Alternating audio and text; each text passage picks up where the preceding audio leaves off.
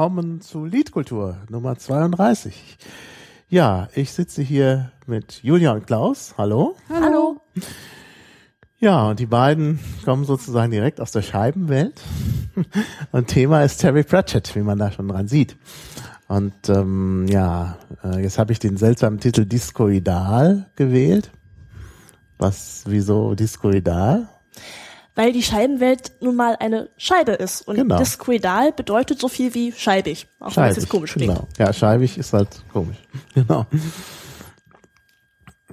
Und ich sehe, unsere Hörer wissen schon mehr, denn kaum hatte ich den Namen nur so halbwegs zurechtgestammelt, hat ja schon Kimonis Hank Morpok äh, in den Chat geschrieben. Ja, du kannst gerne mit reingucken. Also wir, wir, wir teilen uns hier gerade. So, jetzt aber äh, richtig ähm, los. Ähm, ja, Terry Pratchett oder ja, Terry Pratchett ist ein Schriftsteller, für die, die es nicht wissen, aber natürlich die Nerds unter uns wissen das natürlich alle. Und ähm, die Frage ist jetzt, ähm, ja, wieso interessiert man sich für Terry Pratchett? Julia, fang mal an. Ähm, ich interessiere mich sehr für Terry Pratchett, weil er einfach mal diese ganzen Fantasy-Klischees sehr gekonnt durch den Kakao zieht. Ich meine, wir kennen ja alle den schönen Elben, den, den stämmigen, grimmigen Zwerg, äh, den, den edlen Ritter, den mächtigen Zauberer und so weiter und so fort. Und Pratchett zeigt halt eben auch, dass das halt alles nicht so sein muss. Und er schreibt meiner Meinung nach sehr realitätsnahe Fantasy. Das gefällt mir sehr, sehr gut. Also Fantasy, gar kein Science Fiction. Science Fiction schreibt er auch, aber die Scheibenwelt ist vor allen Dingen Fantasy. Mhm. Mhm. Aha, wo ist denn da der Unterschied?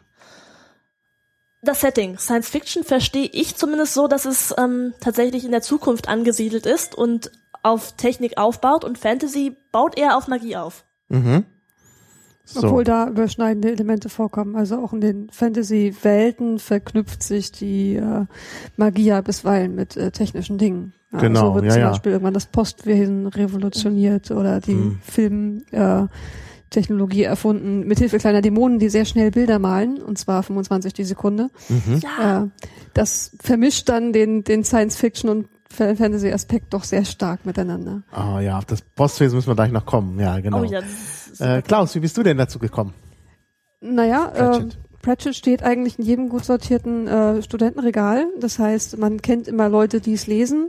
Jedenfalls so äh, war das in meiner Schulzeit schon so. Äh, ist sehr, sehr, sehr einsteigerfreundlich geschrieben. Das heißt, auch Leute, die nicht lesen, lesen bisweilen Pratchett. Der, wer sich sonst so von Romanen eher fernhält, der hat zumindest einen davon mal irgendwann angerührt. Mhm. Und äh, schnurpselt sich sehr gut zwischendurch weg, hat aber trotzdem immer ganz viele Aspekte, die hängen bleiben. Ja. Das heißt, an, an äh, schnelle Unterhaltungsliteratur äh, ist es genauso gut zu gebrauchen wie irgendwas zum Nachdenken und die Welt verstehen. Das heißt, da hat man alles mit drin. Ja. Das kann man eigentlich gar nicht schlecht finden. Genau. Und es ist auch so ein richtiges Nerd-Thema. Es gibt sogar, wie hier gerade einer in den Chat geschrieben hat, ein Wikipedia-Portal. Also das finde ich schon klasse. Das muss man sich mal vorstellen. Ich meine, ähm, andere Schriftsteller haben auch was geschrieben. Äh, ich vermute mal, es gibt vielleicht ein Goethe-Portal, aber Es gibt eigentlich zu fast allem ein Wiki. Sogar ja, zu aber ein einigen Portal. Okay. Also ein Portal ist ja das, das äh, Interessante. Naja, Das gerade ist zu, zu äh, Serien oder, oder so äh, Sachen, die, die sehr bekannt sind oder eine größere Reichweite haben, die haben sowas ja eigentlich alle. Und gerade Pratchett hat einfach unglaublich viel geschrieben. Da sind ja 60, 70 Bücher oder so. Könnte äh, hinkommen. da, die sich auch alle aufeinander beziehen und viele Querverweise haben. Das heißt, da gibt es auch viel zu schreiben. Ja. ja. Äh, kleine, kleiner ähm, Wissensfakt. Ich habe mal gelesen, dass Pratchett tatsächlich neben der Bibel zwischenzeitlich das meistgeklaute Buch war. Das meistgeklaute Buch. Das, also seine Scheinweltromane gehörten zu den meistgeklauten Büchern neben der Bibel. Ich weiß nicht mehr Was genau, wann heißt denn das da, war. das was heißt denn da geklaut? Naja, dass es aus Buchläden verschwunden ist, ohne bezahlt geworden Ach zu sein. so, ach so, also jetzt so richtig geklaut, also nicht Raubkopien, sondern verstehe, verstehe. Entwendet. Ja, ja, klar. Mhm. Raubkopien kursieren allerdings bestimmt auch irgendwo. Ja, eh, Das glaube ich auch. das auf jeden Fall. Ja. Ja, naja, gut, das ist ein interessanter Fakt. Also das müsste man noch irgendwie mal rausfinden, ob es da irgendwie info mehr Informationen dazu gibt, also eine Quelle. Das war in irgendeinem Vorwort. Mhm. Ich meine sogar zu einem seiner Kurzgeschichtenbücher. Ich kann mich jetzt aber echt nicht im Sinn welches. Mhm. Da gab's ja auch mehrere. Ah ja, es wird hier von Schwarzkopie gesprochen. Schwarzkopie? Was ist denn jetzt eine Schwarzkopie? Also im, im, im Chat. Gute Frage. Ich kann mir das nur so vorstellen, dass jemand dann tatsächlich in den Kopierladen geht und jede Seite abkopiert. Ah ja. Das Was ja auch meine schon Eltern passiert ist. Also Ja, klar. gibt Leute, die tun sowas tatsächlich. Ja. Auch wenn ich mir vorstellen kann, dass Kopierkosten dann durchaus Die ähnlich dann- hoch sind. Äh, ja. Die kommen dann an die Kosten des Buches dran. Mhm. Gerade Pratchett, die kosten inzwischen nur noch so um die 10 Euro. Naja, klar. Ja, Gerade das- ge gebraucht findet man die meisten Nö, ja auch. Das also, hier hat 5,98 gekostet. Okay. no. Aber musste bestellt werden, weil der Verlag, äh, weil der, die Buchhandlung es nicht vorrätig hatte. Ich habe es mal ausnahmsweise nicht bei Amazon gekauft. Es war ein, äh, also ich habe, äh, also ich muss ja auch mal sagen, wie ich dazu gekommen bin. Also irgendwie sprach ich mit Kollegen, äh, also Professoren, über das, was man irgendwie unbedingt lesen müsste. Und da waren sich zwei einig, und zwar ein Kommunikationswissenschaftler, das sind die, die mal Zeitung lesen, der ist sogar, macht sogar Schwerpunkt Geschichte des Journalismus, und ein äh, Mittelalter äh, Literaturwissenschaftler äh, einig, dass man Terry Pratchett lesen müsste. Ja, und dann bin ich gleich, da habe ich gleich, da habe ich gesagt, ja gut, dann lese ich mal was. Was soll ich denn von dem lesen? Und dann waren sie sich auch beide sofort einig, dass das Buch zum Start Going Postal sein soll. Die Post geht ab oder so heißt es auf Deutsch. Ab nee, die ab die Post. Post. Ähm, ja, und dann bin ich halt losgelaufen zur nächsten Buchhandlung und habe gesagt, ich hätte gerne von Terry Pratchett Going Postal. Der Buchhändler kannte den sogar, was mich schon etwas erstaunt hat. Nein, äh, aber sie hatten es nicht vorrätig. Er Hat dann gesagt, ja, muss ich bestellen. Und am nächsten Tag war es dann da für 5,98. Ja, Ich glaube, mein erster stand tatsächlich in der Schulbibliothek Hm. und war Eric, wenn ich mich nicht irre. genau, ja. Und ja, auch mal an euch die Frage, war das ein guter Tipp mit, mit Going Postal anzufangen? Ja. Weiß ich nicht, ob ich den gewählt hätte, aber ja. Was hättest du denn gewählt? Da müsste ich jetzt überlegen. Also ich denke, eins der Wachenbücher, würde ich tatsächlich sagen. Ja, und dann am besten auch gleich das erste. Ja. Damit habe ich dann angefangen. Die, das erste habe ich tatsächlich noch nicht gelesen, aber Das wurde auch schon jetzt gesagt, erklären. ne? Also wer das noch nicht gehört hat, eins der Wachenbücher. viele, viele der Geschichten spielen ja vorrangig an einer bestimmten, einem bestimmten Setting. Also es gibt sehr viele Bücher, die an Morpov spielen, dieser Mhm. äh, großen Stadt, dessen Karte gerade bei uns an der Wand hängt. Genau. Ähm, äh, es gibt äh? Eine ganze Reihe äh, Bücher, die spielen äh, hauptsächlich bei den Hexen in den Spitzhornbergen. Es gibt welche, die spielen äh, hauptsächlich in, in dieser oder jenen Kultur. Und äh, die Wachenbücher spielen in Ankh-Morpork in der Stadtwache und zwar hauptsächlich in der Nachtwache. Mhm. Wobei die ja sich dann tatsächlich auch zur Tag- bzw. Allgemeinwache weiterentwickelt. Mhm. Zugegeben im Laufe der Zeit, jawohl. Aber da äh, man, man kann die Bücher weitestgehend einteilen, mit welchen Figuren sie spielen, weil Mhm. das Elemente immer wieder auftauchen. In Going Postal, also ab die Post zum Beispiel, taucht Feucht von Lippebich auf. Ja. Richtig, genau. Der Ja, taucht auch in anderen Büchern zwischendurch. Die Hauptperson, von der man Ja. glaubt, dass sie am Anfang schon gleich tot ist, aber jetzt, jetzt geschieht ja dann anders. Ach so, wir dürfen ja nichts verraten, damit die Leute. Von der man am Anfang glaubt, dass sie schon tot ist, ist, glaube ich, jetzt nicht so Das ist kein großer Spoiler. Ja. Es Genau. ist ein Spoiler des Anfangs, aber So eine gewisse Einleitung, die kann man ja auch schon im Klappentext entnehmen. Also wenn wir jetzt die Klappentexte Genau. spoilern, das nimmt uns keiner übel. Ja, genau. Also wir verständigen uns drauf. Wir spoilern nur Platten, äh, Klappentext und wenn wir zu viel spoilern, sagen wir einfach, das war der Klappentext. okay, ja, das ist eine gute Möglichkeit. Also, ich glaube, da haben wir auch schon einen wichtigen Charakterzug von ähm, ähm, Terry Pratchett. Pratchett. Das hängt alles irgendwie zusammen und das ist so eine Welt für sich. Die Scheibenwelt eben. Was ist die Scheibenwelt? Ja, die Scheibenwelt. Und ähm, ja, erklärt mal, was die Scheibenwelt ist. Die Scheibenwelt ist ein, äh, man könnte sagen Himmelskörper, das heißt ein äh, Universum, äh, also ein ähm, eine eine Welt, eine ein, ein, ein Zuhause einer Zivilisation oder mehrerer Zivilisationen äh, vergleichbar mit Planeten, nur dass sie eben komplett flach ist. Das heißt, so wie sich wie es äh, gesagt wird, dass sich die Leute früher die Welt vorgestellt hätten, nämlich in Scheibenform mit dem äh, Wasserfall, das den Rand entrunter herunter rinnt. Und äh, diese Scheibe ruht auf dem Rücken von vier Elefanten. Ah, Die sehr, sehr groß sind. Elefantengeräusche. Es ist nicht die Technik, die versagt. ja. Und äh, der äh, die Elefanten wiederum stehen auf dem Rücken einer großen Schildkröte, der großen Schildkröte Artu Groß Artuin. Mhm. Und wo befindet sich die Schildkröte? Die spaziert äh, im luftleeren Raum durch das Universum. Also durchs Weltall. Ja. Jawohl. Ist ja nicht so gemütlich da im Weltall. Ja, aber es scheint großer Tuin nicht viel auszumachen. Also ihr Panzer ist, er wird auch ähm, gern als Kometenzerfurcht beschrieben, aber sie schwimmt einfach weiter. Vermutlich, weil sie keinen anderen Ort hat. Mhm. Wenn man so groß ist, dann ist es ja auch ziemlich schwierig, einen anderen Ort zu finden. Ja. Genau, denn da muss ja noch, muss ja noch die Elefanten drauf und dann eben die ganze Welt. Mhm. Ja. Und äh, die Elefanten, die bewegen sich. Also so ein bisschen, das heißt, dass dann die Scheibenwelt so wie eine Schallplatte sich dann tatsächlich auf dem Rücken der Elefanten dreht und auf die Art und Weise kommt dann auch Tag- und Nachtrhythmus vor, ähm, voran. Ah, ja, da muss ja noch eine Sonne geben, genau. Mhm. Ich meine, die würde sogar die Schildkröte umkreisen, bin mir da aber jetzt nicht ganz sicher. Ja, es gibt noch eine Sonne um die Schildkröte. Ja. Jawohl. Ohne Sonne wird's ja ziemlich kalt, ne? Naja, klar. Ja, aber man hat es nicht mehr so mit Tag und Nacht. Und Tag und Nacht spielt ja auch schon eine Rolle.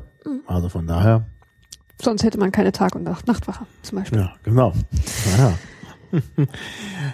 Also erinnert so ein bisschen, muss ich sagen, so mein erster Eindruck war, aber vielleicht liege ich da auch falsch. Ihr könnt das ja, ihr habt ja alles gelesen von Terry Pratchett im Gegensatz zu mir, der nur Going Postal und nur Nicht alles, aber nur zum Teil gelesen hat. Ich bin nicht sehr weit gekommen, das sieht man auch an dem Buch, das ist noch gut erhalten.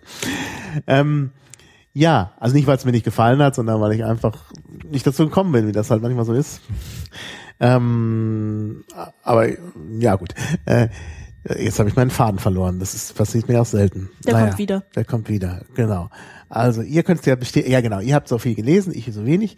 Bei mir kommt das so ein bisschen vor wie, ich sag mal, Antoine de Saint-Exupéry, äh, der kleine Prinz, mit dem kleinen Planeten. nur halt in groß. Also ich meine, ne, es gibt halt wahnsinnig viele skurrile Figuren da. Beim kleinen Prinzen gibt's die ja auch, so ein, zwei. Also dieser König, der da alleine auf dem Planeten ist und eben der kleine Prinz und so. Die sind ja auch alle im Weltraum. Und ähm, hier gibt's jetzt plötzlich ganz, ganz viele skurrile Figuren. Aber im Grunde ist es so ein bisschen dieselbe Grundidee. Also man macht halt, man schafft sich so eine Welt, wo alles skurril ist. Und in Wirklichkeit geht's natürlich um uns. Also ich meine, das ist ja alles so ein bisschen Satire auf die die Situation auf der Erde, insbesondere glaube ich auch in Großbritannien. Ja. Es wirkt sehr britisch immer, finde ich. Das liegt vermutlich daran, dass es britisch ist. Ja, ja. Das ist tatsächlich sehr gut zusammengefasst. Also Ja. viele Themen, die Pratchett in seinen Büchern anspricht, kann man auch eins zu eins auf die reale Welt übertragen. ja, Ich glaube, er schreibt damit, er schreibt damit gleichzeitig Satire auf die Gesellschaft als auch auf Fantasy an sich, da wie gesagt das Genre auch äh, äh, sehr ähm, ja, er spielt sehr mit den Klischees, äh, er macht sich auch sehr darüber lustig, äh, äh, er nimmt sich selbst auch nicht besonders ernst, aber trotzdem steckt immer eine ganze Menge drinne. Mhm. Das ist sehr schön. Ah. Ja, klar. Also er nimmt sich nicht ernst. Also ich glaube, es ist schon, ähm, naja, ist es eigentlich äh, äh, lustig alles? Also kann man sagen, es ist so eine Art Comedy? Ich muss immer sehr viel lachen, aber ob es Comedy ist, da kann man sich, glaube ich, drüber streiten. Ja, es sind, es sind auf jeden Fall lustige Bücher, definitiv, aber es sind keine reinen Komödien. ja, ja, also das ist, das ist eben gerade umstritten. Also ich habe ja jetzt extra zur Vorbereitung dieses Podcasts so ein bisschen geguckt und gelesen, so quer, so durchs Internet, von der, von einem Wikipedia-Artikel zum nächsten und zu dem, was da sonst noch verlinkt ist. Und da gibt es offenbar tatsächlich eine Debatte darüber, ob das, also was das für ein Genre ist. Also Fantasy, Comedy, Comedy Fantasy oder eben Satire.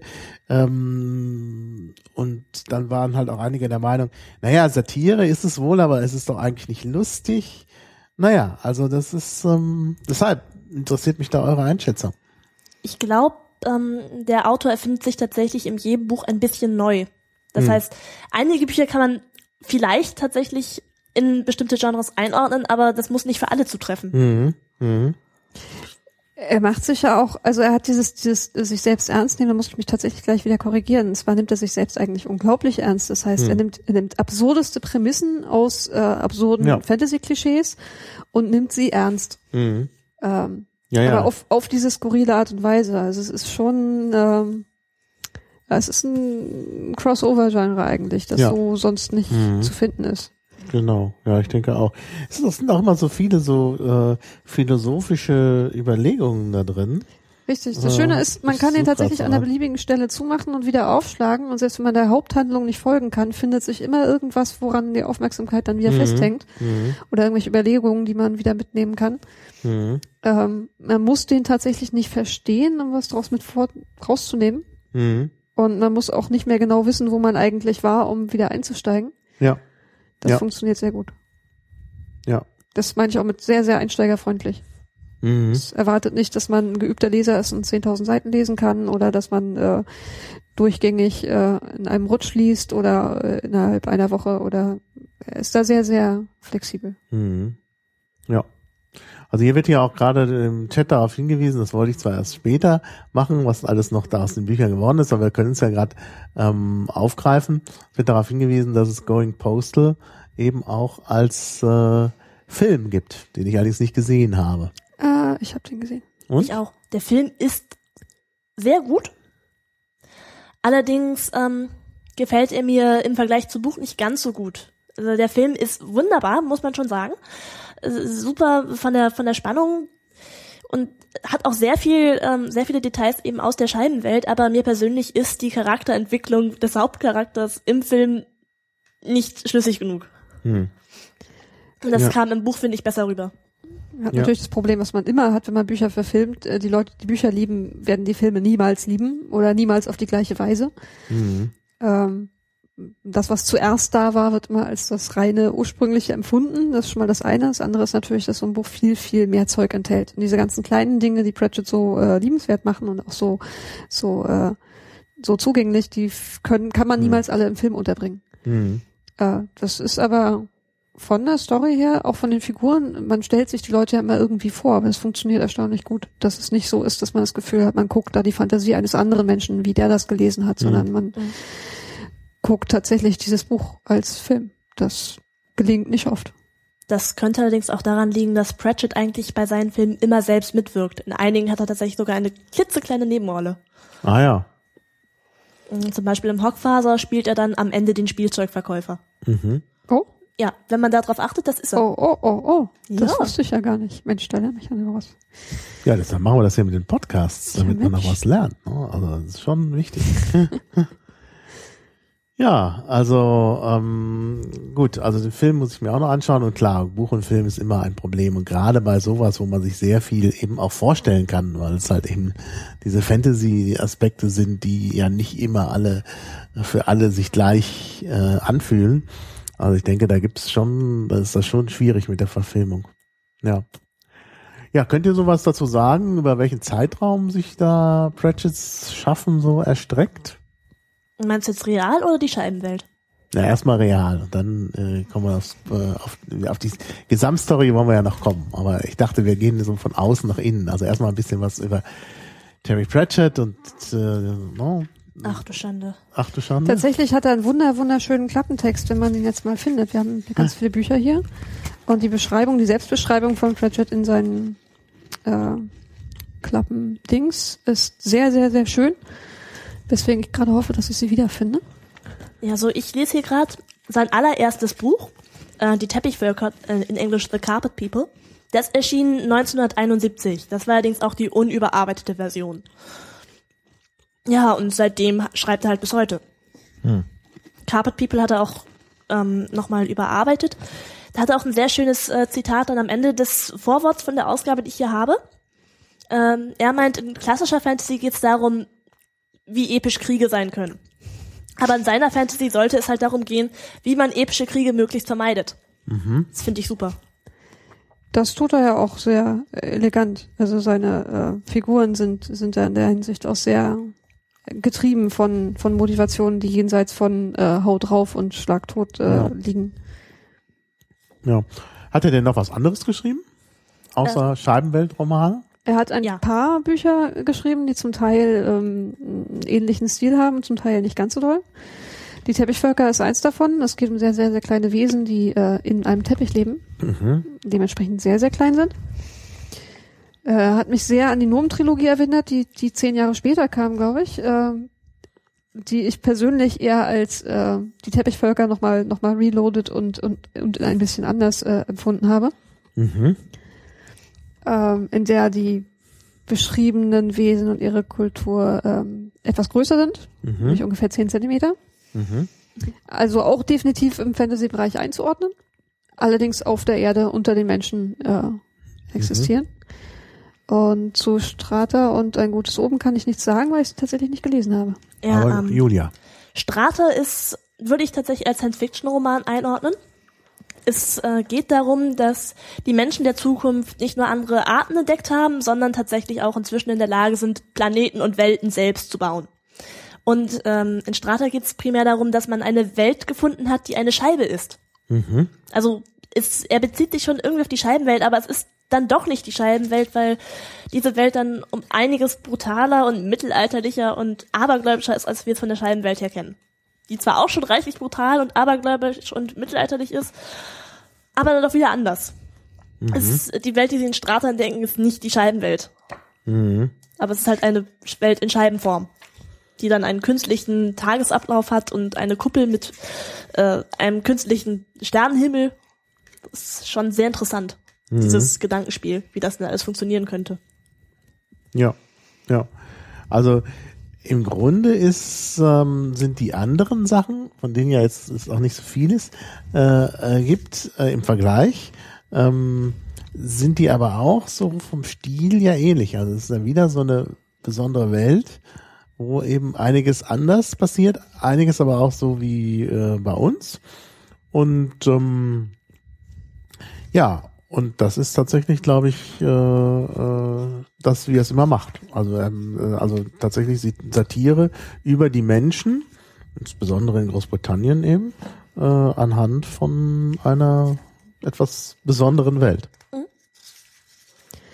Das äh, ist ja eigentlich auch die, die Aufgabe von Fantasy, sehe ich auch irgendwie so. Also wenn man über, über, über Trolle und Zwerge und Elfen schreibt oder so, oder im Falle Pratchett's auch über Werwölfe und äh, Zombies und äh, kleine Wesen, dann äh, hat das immer ein bisschen was von, von, von Kulturrassismus, indem man nämlich diese Völker nimmt und diese Völker haben bestimmte Eigenschaften und, äh, und die sind dann von Natur aus so und so. Das äh, kann man in Fantasy machen, das klappt in der realen Welt nicht so gut. Und ähm, bei Pratchett kommen halt letzten Endes immer Menschen raus, ganz eindeutig. Also ähm, er, er schreibt über die Eigenheiten dieser Gruppe und jener Gruppe und das sind immer menschliche Eigenheiten, die man so beobachten kann. Und genau so Leute kennt man dann auch. Mhm. Und das funktioniert ziemlich gut. Ja, ja, ja, ich glaube, das ist auch mit ein, eine, eine Sache, die sehr amüsant ist, weil man halt die Charaktere eben zum Teil wiedererkennt. Also, weil das oft so Leute sind, von denen man das Gefühl hat, dass man ihnen schon begegnet ist. Glaub, Gerade in der Nomen-Trilogie ist es immer sehr schön, wenn dann, wenn dann der, der recht häufige äh, Satz dann fällt, so sind die Nomen eben und man weiß genau, ja, so sind die Menschen. Genau so sind sie ja, Äh, Dann immer, immer, immer jammern und es aber selber nicht besser machen wollen oder äh, und eigentlich wollen sie nur essen und schlafen und äh, oder sie sind äh, schwierig von neuen Dingen zu überzeugen, wenn man ihnen nicht das Gefühl gibt, es wäre ihre eigene Idee gewesen oder also, also die all die Probleme, was man ja auch sehr oft hat in Pratchett-Büchern, dass dass eine Figur äh, äh, Ideen hat und die Welt verbessern möchte und, äh, und Pläne hat und und äh, äh, Gutes tun will und die die träge Gesellschaft ihr im Weg steht und Ja. nicht wirklich mitzieht.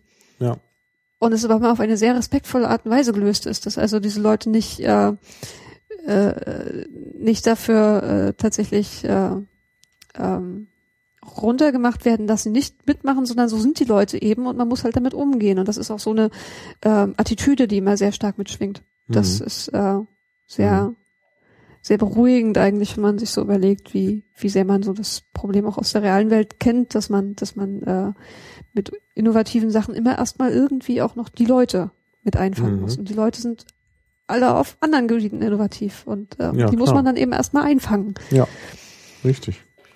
Ja, da sagst du natürlich sehr wahre Sachen. Ja, wir gehen ja gerade so die Piraten durch den Kopf. Die könnten auch in die Scheibenwelt direkt verfrachtet werden. ja, gut. ja, ähm, so, äh, jetzt dann vielleicht doch nochmal zur Scheibenwelt. Vielleicht kann man mal so ein, könnt ihr mal so einen kurzen Überblick geben, äh, was passiert da so, welche äh, e Epochen der Scheibenwelt kommen vor und äh, ja.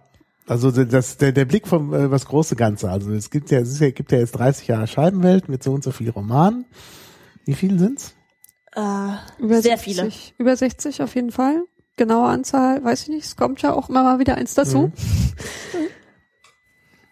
Und das eben trotz der Demenzkrankheit des Autors.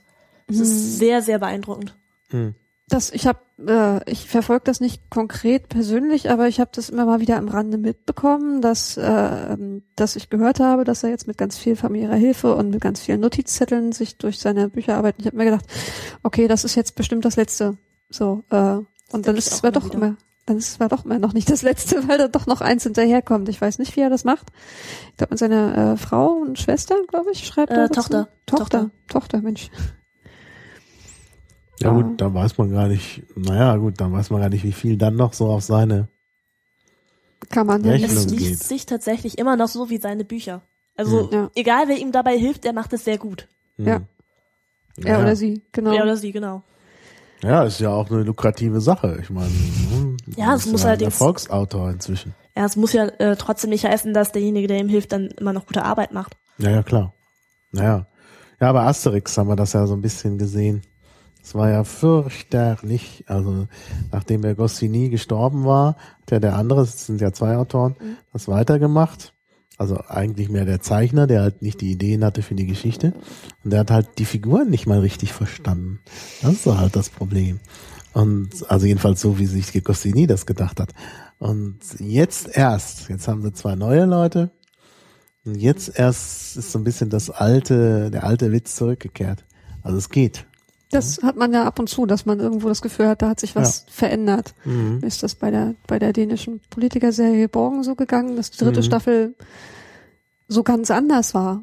Mhm. Und ich mich gefragt habe, da, da, da hat doch jemand die Leute nicht verstanden. Deswegen Mhm. assoziiere ich das gerade so stark, äh, Naja, wo, ich, Genau. wo ich genau dieses Gefühl ganz stark hatte. Oder, Mhm. ähm, oder Serien, also gerade bei Serien sehe ich, das ist ja Bei häufig, weil da eben häufig so, die ja. Schreiber wechseln Mhm. oder äh, Mhm. Regie äh, sich wechs abwechselt. Bei Genau. Büchern hat man das eher selten. ja, kommen wir mal zurück zur Scheibenwelt. Also das große Ganze. Vielleicht kann mal jemand so ein, äh, also sagen, was das große Ganze ist. Das große Ganze ist die Scheibenwelt. Okay, aber ähm, es lässt sich eigentlich ganz gut ähm, auseinanderbrechen, wenn man in der Mitte Ankh-Morpork hat, was nicht in der Mitte liegt, aber eigentlich der Mittelpunkt des ganzen Handelns ist. Mhm. Dann gibt's noch äh, Überwald, das ist ein relativ großes Areal, das relativ dünn besiedelt ist. Man kann sich so ein bisschen vorstellen wie Transsilvanien, beziehungsweise wie das Klischee Transsilvanien, das äh, man hier so im deutschen Raum so kennt. Mhm. Ähm, dann gibt's natürlich noch die Das ist das mit den Vampiren, ne? äh, nicht nur Vampire, auch Werwölfe und Zwerge. Wobei die Zwerge eigentlich ja unter der Oberfläche leben und demnach so eine, so eine, so eine Nebengesellschaft sind. Wobei jetzt das irdische Transsilvanien mehr wegen der wegen der äh, Vampire bekannt geworden ist. Ja, Werwölfe sind, glaube ich, eher woanders. aber ähm, bei Werwölfen und Vampiren kam es gerade in Überwald damals zu sehr viel Stress. Hm. Und ähm, bis zu einem Stimmt, bestimmten Überwald ist natürlich Transsilvanien, klar. Ja. Ja. Ja. bis zu einem bestimmten Zeitpunkt, den wir sogar selbst miterleben dürfen als Leser, wurde tatsächlich auch der Abbau von Silber verboten. Eben damit ähm, diese, diese Kriege der Familien, der, der Zwerge, der Menschen, der Vampire und der Werwölfe tatsächlich auch mal so ein bisschen eingedämmt werden. Das Mhm. fand ich dann auch wirklich sehr schön, als wir dann im Buch lesen konnten, dass das erste Silber wieder abgebaut wird. Mhm. Kannst du sagen, wie Überwald auf Englisch heißt? Ich Nee, hab die nee. meisten Bücher auf Englisch gelesen. Ich habe die meisten Bücher auf Deutsch gelesen. Das ist das Land, wo Feucht von Lipwig herkommt, Okay. Falls dir das was sagt. Also der sagt mir was, aber tatsächlich weiß ich gar nicht. Also ich kenne die Ja, Gegend. ich weiß, dass da die Zwerge sind. Ich weiß nur gerade nicht, wie es heißt. Die Spitzhornberge sind mir näher vertraut. Da. Wir haben doch einen Stimmt, die Chat. sind auch wichtig. Da muss jetzt mal jemand herausfinden, wie es, wie es heißt. Aber wir finden das heraus. Also, Man sollte schon Sachen wie, ne, wie viele Bücher gibt's jetzt eigentlich oder so, da kann man ja Mhm. alles nachrecherchieren, dass das dann nachher auch Ja. seine Richtigkeit hat. ja. Äh, die Spitzhornberge, da kannst du, glaube ich, ein bisschen was zu erzählen. Da war ich jetzt nicht so up to date zu. Die Spitzhornberge bestehen aus lauter kleinen Dörfern in Berghängen. auch nicht so dicht besiedelt. Äh, viel äh, Wald und Berg und Dorf, aber dort äh, spielen die meisten der Hexengeschichten. Das Mhm. heißt, äh, das sind äh, dörfliche Gemeinschaften, die, die äh, recht eng verbunden sind und recht wenig Kontakte aber außerhalb pflegen und äh, sehr tra- traditionsverbunden und die haben halt jeweils ihre eigene Hexe, die ihre regionale Zuständigkeit hat und dort quasi sowohl Arzt als auch Schamanenaufgaben übernimmt quasi, also Heilung und äh, Geburtshilfe und äh, Psychologin und äh, die sind dann dort eigentlich Mädchen für alles Mhm. ähm, die, zu denen man geht, wenn man irgendein Problem hat. Und äh, um die Hexen drehen sich die meisten Geschichten dort. Und Ja. was gibt's dann noch? Es gibt ja auch noch außerhalb, am Ende des großen Meers gibt's ja dann auch noch. Äh, das Erratene Reich und Klatsch Genau. gibt's. Das Erratene Reich kann man sich so ein bisschen so wie den ganzen asiatischen Raum vorstellen. Darüber erfahren wir aber tatsächlich relativ wenig. Da kenne ich bisher nur einen Roman zu. Hm, Wo kommt der Tourist her? Der kommt aus dem Aha. Reich. Aha. Der kommt tatsächlich da aus der Ja, Gegend. also von den, auf die Charaktere können wir dann noch kommen. Da haben wir ja diese Karten hier. Also es gibt als Spin-offs eben hier auch so Spiele, denke ich. Das ist Ja, ein Spiel. Es ist ein Brettspiel. Ähm, das heißt Scheibenwelt Ankh-Morpork. Und da geht's eben darum, dass man als eine bestimmte Person die Herrschaft über Ankh-Morpork ähm, erreichen kann, Mhm. erreichen möchte. Und äh, wir haben da einfach mal ein paar Karten rausgesucht, ähm, weil da sehr viele Charaktere bebildert und kurz erklärt sind. Mhm. Da kann man sich eigentlich ganz gut dran hangeln. Da kommt auch die Karte her, ne? Genau. Ja. Ankh-Morpork als äh, kultureller Mittelpunkt der Welt. Anders kann man es echt nicht bezeichnen. Ähm, Dort findet sich auch die unsichtbare Universität. Das ist da der mit dem großen Ku- Kunstturm. Mhm. Das ist die äh, Universität, an der die Zauberer leben und arbeiten, genau. sofern man das Arbeiten nennen kann. Naja, sie essen. Sie essen und versuchen sich gegenseitig umzubringen. Und gelegentlich äh, reißen sie ein Loch ins Realitätsgefüge. Ja, wobei das Wie Zauberer das halt so tun. Klar. Wobei Ah. das sich gegenseitig umbringen unter Ridcully tatsächlich dann doch, äh, Sein Ende findet quasi. Mhm. ja, es wird friedlicher. Also Überwald heißt auf Englisch Überwald. Oh, Oh, praktisch. Überwald. German pronunciation Überwald is a region located near the foot of the ramp tops. Farther from Wow. Ankh-Morpork than Lanka is. ich bin tatsächlich nicht gut mit Geografienamen. Also sowas merke ich mir nicht gut. Ja. Kalenka ist noch relativ nah. Das ist so ein klitzekleines Königreich. Da spielen auch ein paar Hexengeschichten. Es liegt, glaube ich, daran, dass Lanka wirklich nah an den Ah. Schutzlandbergen ist. Ja, Weil- das ist, gehört für mich quasi mit dazu. Mhm. Mhm. Ich Da- weiß nie, wie man es ausspricht. In, in Lanka ist auch eine ähm, schöne Neuauflage von Macbeth. Mhm. Da hat äh, Pratchett, Pratchett sich auch mal dran gewagt. Mhm. An Macbeth. Ja, an Macbeth. Hat er das findet sich ja häufig, dass so Zitate von Erzählungen oder äh, ähnlichem. Nee, die Story ist tatsächlich äh, sehr nah an Macbeth äh, Mhm. angelehnt. Ja, Endet dann aber doch ein ganz klein bisschen anders. ich erinnere mich. Das habe ich mal gesehen, das Theaterstück. Ha. Äh, es, es gibt so Adaptionen, also nicht nur Filme, sondern es gibt auch Theateradaptionen, beziehungsweise das hat wohl, haben wohl die Schauspieler selbst geschrieben, also eine Schüleraufführung, die ich mir angeschaut habe. Und da gab es eben auch Pratchett-Fans und die haben dann äh, ein Theaterstück aus einem Roman gemacht. Und das war Oh, das Mac toll. Macbeth. Okay, sehr schön. Wie hieß das noch? Mhm. Warte, ich glaube, ich habe das sogar hier. Macbeth heißt es im Englischen, oder? Stimmt, Macbeth. Ja, das heißt, glaube ich, auch so im Deutschen. Genau. Alles ja, klar. Genau. Ja, da kann man dann kann man nicht viel machen. Also das, das deutet schon darauf hin, dass das dann um Macbeth Mhm. geht. Interessanterweise gibt es in Deutschland tatsächlich einen Ort namens Überwald an der Bergstraße. Das ist ja witzig. Und die Wikipedia ist wieder klasse. Ich habe Überwald eingegeben in die Wikipedia, weil ich mir gedacht habe, oh, ich gebe Überwald ein, dann wird man schon eine Antwort finden. Und dann ist halt rausgekommen, äh, ist umgeleitet worden, per Redirect auf Discworld Geography. Äh, Redirected vom Überwald. Und dann gibt's aber noch die Angabe, oh, also Wikipedia ist ja jetzt echt, wie sagt man, sophistiziert. Überwald redirects, redirects hier. For the, the area in Hessen, Germany, ist die Überwald Bergstraße. das ist schon klasse. Dann wissen wir jetzt also, wo es, wo es liegt. Ja. Ja, aber es ist auch witzig, dass wenn ich in der englischen Wikipedia Überwald eingebe, dass dann automatisch Discworld Geography kommt und dann steht, wenn Sie aber was über Überwald wissen wollen, also in Hessen, dann äh, Ja, es geht nicht wirklich nach, äh, na, Relevanz wird ja daraus bestimmt, wie viele Leute das wohl suchen könnten. Ja, da bin ich nicht sicher. Ja, aber äh, du hast schon recht. Also hier ist auf jeden Fall das Kriterium, wie viele Leute danach suchen werden. Und da werden wahrscheinlich viel mehr Leute nach Überwald Cratchit als nach Überwald Bergstraße suchen. Aber trotzdem finde ich das ähm, ist also von der Relevanz her, also das kann man auch anders machen. Ja, gut. Ja, da gibt's ja manchmal diese Unterscheidungsseiten, aber in dem Hm. Fall ist es wohl so eindeutig, dass es, dass Ja. die Leute nur Überwald in der Scheibenwald interessiert. Das, Hm. äh, Ja. So. Jetzt müssen wir mal gucken, was passiert, wenn ich von Überwald auf Deutsch gehe.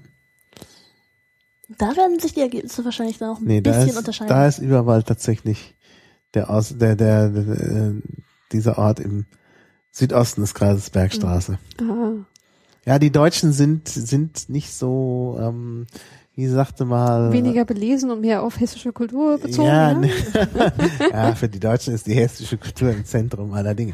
Nee, das ist so, ähm, äh, das ist, äh, gibt so einen, so, einen, so einen englischen Spruch irgendwie, the German humor is no laughing matter. Über deutschen Humor kann man nicht lachen. Äh, oder der deutsche Ist Humor ist nicht also zum ist Lachen. nicht zum Lachen, ist ja. nicht zum Lachen. Und das ist halt tatsächlich so. Also da ist dann eine Humorlosigkeit und da sagt man, oh, jetzt hier, hm, Überwald ist Überwald. Da aber in Deutschland nicht, nicht ist ja Überwald auch vielleicht relevant. So, Ja, aber müsste, dann müsste man doch oben angeben, irgendwie Müsste es Überwald. wenigstens andersrum sein, dass da steht, äh, genau. Siehe auch. Also wenn ich Überwald eingebe, komme ich nur auf diesen Ort in Hessen. Da Wobei müsste ich, man, ja. wobei ich daran zweifle, dass der deutsche Scheibenweltartikel tatsächlich auch einen über Scheibenweltgeografie hat, eine Unterordnung. Das bezweifle ich jetzt einfach mal. Der deutsche Scheibenbildartikel, der ist riesig. Der hat, glaube ich, sogar irgendwelche Preise gewonnen, hätte ich bald da gesagt. Irgendwie. Ähm, ich bin jetzt leider auf, beim englischen Artikel gelandet, aber ich guck mal. Ich meine, der hat vor allen Dingen eine Liste über den Autor selbst und über alle Bücher. Aber ich glaube jetzt nicht, dass er sich mit der Scheibenwelt an sich Ich beschäftigt. guck ja immer in die in die Enhanced Wikipedia, EN abgekürzt und nicht in die Deep Deprecated Wikipedia.de abgekürzt. Naja, nee, so schlimm ist es nicht. Nein, aber der deutsche Artikel ist sehr, sehr lang äh, zur Scheibenwelt, aber besteht am Anfang aus einer riesigen Tabelle, was ich auch nicht gut finde. Deshalb hat er auch keinen Preis bekommen, ich fälschlicherweise annahm. Also diese Tabelle ist halt nicht gut lesbar. Sie haben halt einfach, es ist halt auch so ein, das deutsche Wesen. Das ist immer, wir Alles reden geordnet, über, über. Pratchett und Ja. wir kommen auf die reale Welt. Ähm, also zum deutschen Wesen gehört es natürlich, wenn über Pratchett geschrieben wird, dann müssen alle Romane erstmal aufgelistet werden. Ne? Und da darf dann auch nichts fehlen. Ist auch so ein bisschen nerdmäßig. Das finde ich auch ganz schön, aber es sollte dann vielleicht nicht ganz am Anfang irgendwie dann Ja, den das- Raum das- wegnehmen für ja, den Text. Ja. Mhm. Die Das wäre besser was für einen Anhang. Also danach sind es 40, die durchnummeriert sind und einer mit Fragezeichen. Der ist noch nicht erschienen, also der 41. Ah, in der deutschen Wikipedia dürfen natürlich Sachen, die noch nicht erschienen sind, nicht drin sein. Ja, ja. Ach, die deutsche Wikipedia. Also nach de deutschen sind es äh, 40 und äh, still counting. Und jetzt gucken wir mal, ähm, wenn wir auf die Aber englische im Englischen kann es dann auch Wikipedia. nicht viel mehr sein. Da gibt's aber auch noch die, die nicht Scheibenwelt sind. Nee, nee, es ging jetzt gut, um die. Scheibenwelt, nur um die Scheibenwelt-Artikel. Äh, Artikel sag ich schon. Bücher. Äh, Romane, Bücher, ja. Romane ist doch eigentlich so Ja. richtig. Ja. In der englischen Wikipedia sind es auch 40. Es sind nicht viel mehr. Tatsächlich sind die immer recht schnell im Übersetzen. Und die machen das sogar recht gut. Ja, in der deutschen äh, Übersetzung werden, äh, in der, in der deutschen Wikipedia werden, werden sie auch alle aufgelistet, selbst wenn sie noch nicht alle übersetzt werden. Aber ich glaube, die sind, glaube ich, sogar alle übersetzt, oder? Ich Mhm. meine, ich glaube, das letzte Buch, was er rausgebracht hat, das war Dodger, zu Deutsch Dunkle Halunken. Kein Scheibenweltbuch, aber es kam Ja, ja tatsächlich auch wenige, Ah. wenige Monate später, Monate später tatsächlich dann auch auf Deutsch. Wir konzentrieren uns hier ja auf, Auf die Scheibenwelt, klar. Also, die Nummer 40, Raising Steam, ist noch nicht erschienen und wird für den 7. November 2013 erwartet. Uch, das ist gerade vorbei. Wunderbar. Also steht jetzt sozusagen unmittelbar vor der Tür. Aber sonst sind sie alle auf Deutsch auch da. Also da ist nichts, fehlt nichts. Ja. Und ihr meintet, die deutsche Übersetzung sei gut. Ja, tatsächlich. Also die paar Witze, die man die die es nicht durch die Übersetzung geschafft haben, die kriegt man tatsächlich auch wieder im Rückübersetzen rein. Hm. Das sind wirklich nur sehr wenige. Man kann nicht alles hundertprozentig übersetzen, gerade wenn man Wortspiele hat, aber ähm, Ja, ja. Die haben sich die Mühe gemacht, zum Beispiel die Namen zu übersetzen, was manchmal gut funktioniert, manchmal weniger gut, insgesamt jetzt in Literatur. Und bei Pratchett funktioniert es zwar ganz gut, weil er sehr viele ähm, Namen mit Bedeutung hat. Da gibt's den Zwerg Strong in the Arm, äh, der heißt dann Zwerg stark im Arm. Und äh, das ist, sind dann so Sachen, das wäre doof, wenn das dann auf Englisch dazwischen käme. Hm. Das äh, bringt einen mal ein bisschen raus, wenn man sehr, sehr englische Namen und Wörter überall drin hat. Äh, das passiert halt in der deutschen Übersetzung nicht, weil es in sich stimmig ist. Hm. Es ist allerdings auch mal wieder ziemlich äh, äh, zum so der Umsch Umschwung, wenn ich wenn ich von Deutsch auf Englisch springe und Mhm. andersrum ist immer ungewöhnlich, Mhm. wo ich dann manchmal Figuren nicht einander zuordne, weil ich nicht merke, dass ach ja, das ist ja die Übersetzung davon. Ja, ja. Ja, sicher, das ist natürlich schon so ein bisschen, also ich würde jetzt auch ungern, wo ich auf Englisch angefangen habe, ähm, das plötzlich auf Deutsch weiterlesen. Ich habe zum Beispiel ein halbes Buch lang nicht gemerkt, dass ich äh, schon mal ein Buch über diese Figur gelesen habe, weil ich Granny Weatherwax nicht mit Oma Wetterwachs in Verbindung gebracht habe. Einfach weil ich Hm. Eigennamen nicht auf ihre Bedeutung abpoche, ob ich das vielleicht schon mal gehört haben könnte. Mhm. Und So ging's mir dann auch, als ich äh, eins der Wachenbücher auf Englisch gelesen habe. Da habe ich mich erstmal gewundert, warum heißt der Commander plötzlich Samuel Vimes? Der heißt eigentlich äh, Samuel Mumm. Also für mich heißt er so. Ja, ist der gleiche. Ah, du hast es genau. auf Deutsch gelesen. Ja, ich habe auf Deutsch angefangen und Ja gut, dann, ich verhalte mich jetzt auch eigentlich an Deutsch. ja, das muss man schon machen. Ich glaube, bei so einer Sache, wenn man da die Sprache wechselt, das ist wirklich unangenehm. Also ich glaube, ich habe drei Viertel Englisch, ein Viertel Deutsch ungefähr. Äh, ich nehme halt, was ich kriegen kann. Man kriegt die halt nicht alle so leicht auf Englisch, äh, beliebig. Äh, Hm. Ja. Und äh, bei Leuten stehen die dann auf Deutsch rum und dann lese ich die dann doch mal auf Deutsch. Und so. Hm. Hm. Ja. Ja, ja, klar. Sicher. Ja, also wir haben äh, allgemeinen Überblick über die Welt jetzt, aber äh, die Zeit wäre vielleicht noch wichtig. Das spielt ja zu verschiedenen, in, äh, sogar in verschiedenen Epochen der Scheibenwelt, ne? Tatsächlich nicht. Tatsächlich es werden nicht? immer wieder verschiedene Epochen ähm, erwähnt, aber wir haben, glaube ich, tatsächlich nur eins, was ähm, zu einer anderen Zeit spielt als alle anderen. Ansonsten kann man das tatsächlich chronologisch recht gut einordnen. Also es Mhm. umspannt schon einen Zeitraum, aber nur einen Zeitraum. Einen ungefähr so großen Zeitraum, wie die Bücher auch entstanden sind. Mhm, mhm. Also jemand, der sich jetzt tatsächlich mit sehr viel Mühe dran setzt, könnte die Bücher chronologisch ordnen. Mhm. Ich, Das ist auch es- passiert. Ich könnte wetten, die deutsche Wikipedia hat das getan. Ja, Ja, weiß sie hat es wahrscheinlich chronologisch nach Herausgabe gemacht, aber zum Beispiel die, die Feucht von Lippwig-Bände, die kommen ja ungefähr so zur Mitte der Wachenzeit, zur Mitte bis Ende. Man kann das nachverfolgen und es gibt Leute, die das getan haben. Okay. Ich denke, äh, also ich habe da schon Listen gesehen. Auch äh, äh, wie die Lesereihenfolge sein müsste, wenn man äh, entsprechend äh, chronologisch äh, lesen möchte. Mhm. Welche Lesereihenfolge tatsächlich empfohlen wird, weil die Bücher halt, wie gesagt, auch äh, aufeinander Bezug nehmen und äh, Insider austauschen zum Teil. Was jedes Buch sollte auch ohne Kenntnis anderer Bücher lesbar sein. Ist es auch. Ist es auch, genau. Ich habe ja auch nicht alle gelesen. Fällt nicht auf, wenn eins fehlt. Mhm. Aber da gibt schon welche, die sich, die sich leichter eignen als andere. Hm. Naja, ich glaube, es ist schon ein großer Vorteil, dass man die Bücher wirklich äh, nicht in irgendeiner bestimmten Reihenfolge lesen muss. Also, also mir hat man halt gesagt, dass manche Bücher sich nicht so eignen als Einstieg. Ja. Das kann ich jetzt zum Beispiel ähm, an den Wachen ganz gut zeigen. Das erste Buch ist Wachen, Wachen. Wenn man jetzt allerdings mit dem fünften Elefant anfängt, dann fehlt einem etwas. Dann fehlt einem die Anfangsgeschichte der Wachen, worauf sie sich hochgearbeitet haben. Dann fehlt einem die, ähm, die, die Anfangsgeschichte von Commander Mumm. Dann fehlt einem die, die, dann fehlt einem, woher jetzt plötzlich diese ähm, Ehefrau von äh, Mumm kommt. Mhm. Man kann es natürlich auch ohne Wachenvorkenntnisse lesen. Also ich muss das jetzt gerade mal tatsächlich so sagen. Ich habe äh, den fünften Elefanten und die meisten anderen Wachenbücher gelesen und habe Wachen Wachen selbst nicht gelesen. Mhm. Das heißt, es Und dir fehlt nichts. mir fehlt nichts. Nein, ich äh, äh, finde es schön zu wissen, dass wenn ich die Vorgeschichte von Commander Mum äh, haben möchte, dass ich dann weiß jetzt, wo ich sie finde. Aber dass es sie gibt. Es wird ja auch dazu recht viel in die Nachtwächter erklärt. Also wer das liest, der könnte vielleicht auf Wachen Wachen verzichten. Das die. Nachtwächter habe ich auch nicht gelesen. Nicht? Nein, tatsächlich Ich auch weiß nicht. dir. Ähm, Dankeschön. Ich habe noch, ich habe noch zwei Pratchetts, die ich noch nicht durchgelesen habe zu Okay. Hause. Ich habe Okay. gerade, ich bin gerade schon bei. Ja. Wunderbar. Darf ich jetzt nicht tun. Also es ist wirklich, wenn man hier auf, das, äh, auf, das, auf den Tisch guckt, äh, schon irre. Also diese ganzen Pratchett-Bücher, dann halt das Spiel, wo wir uns gleich noch die Charakteren angucken wollen.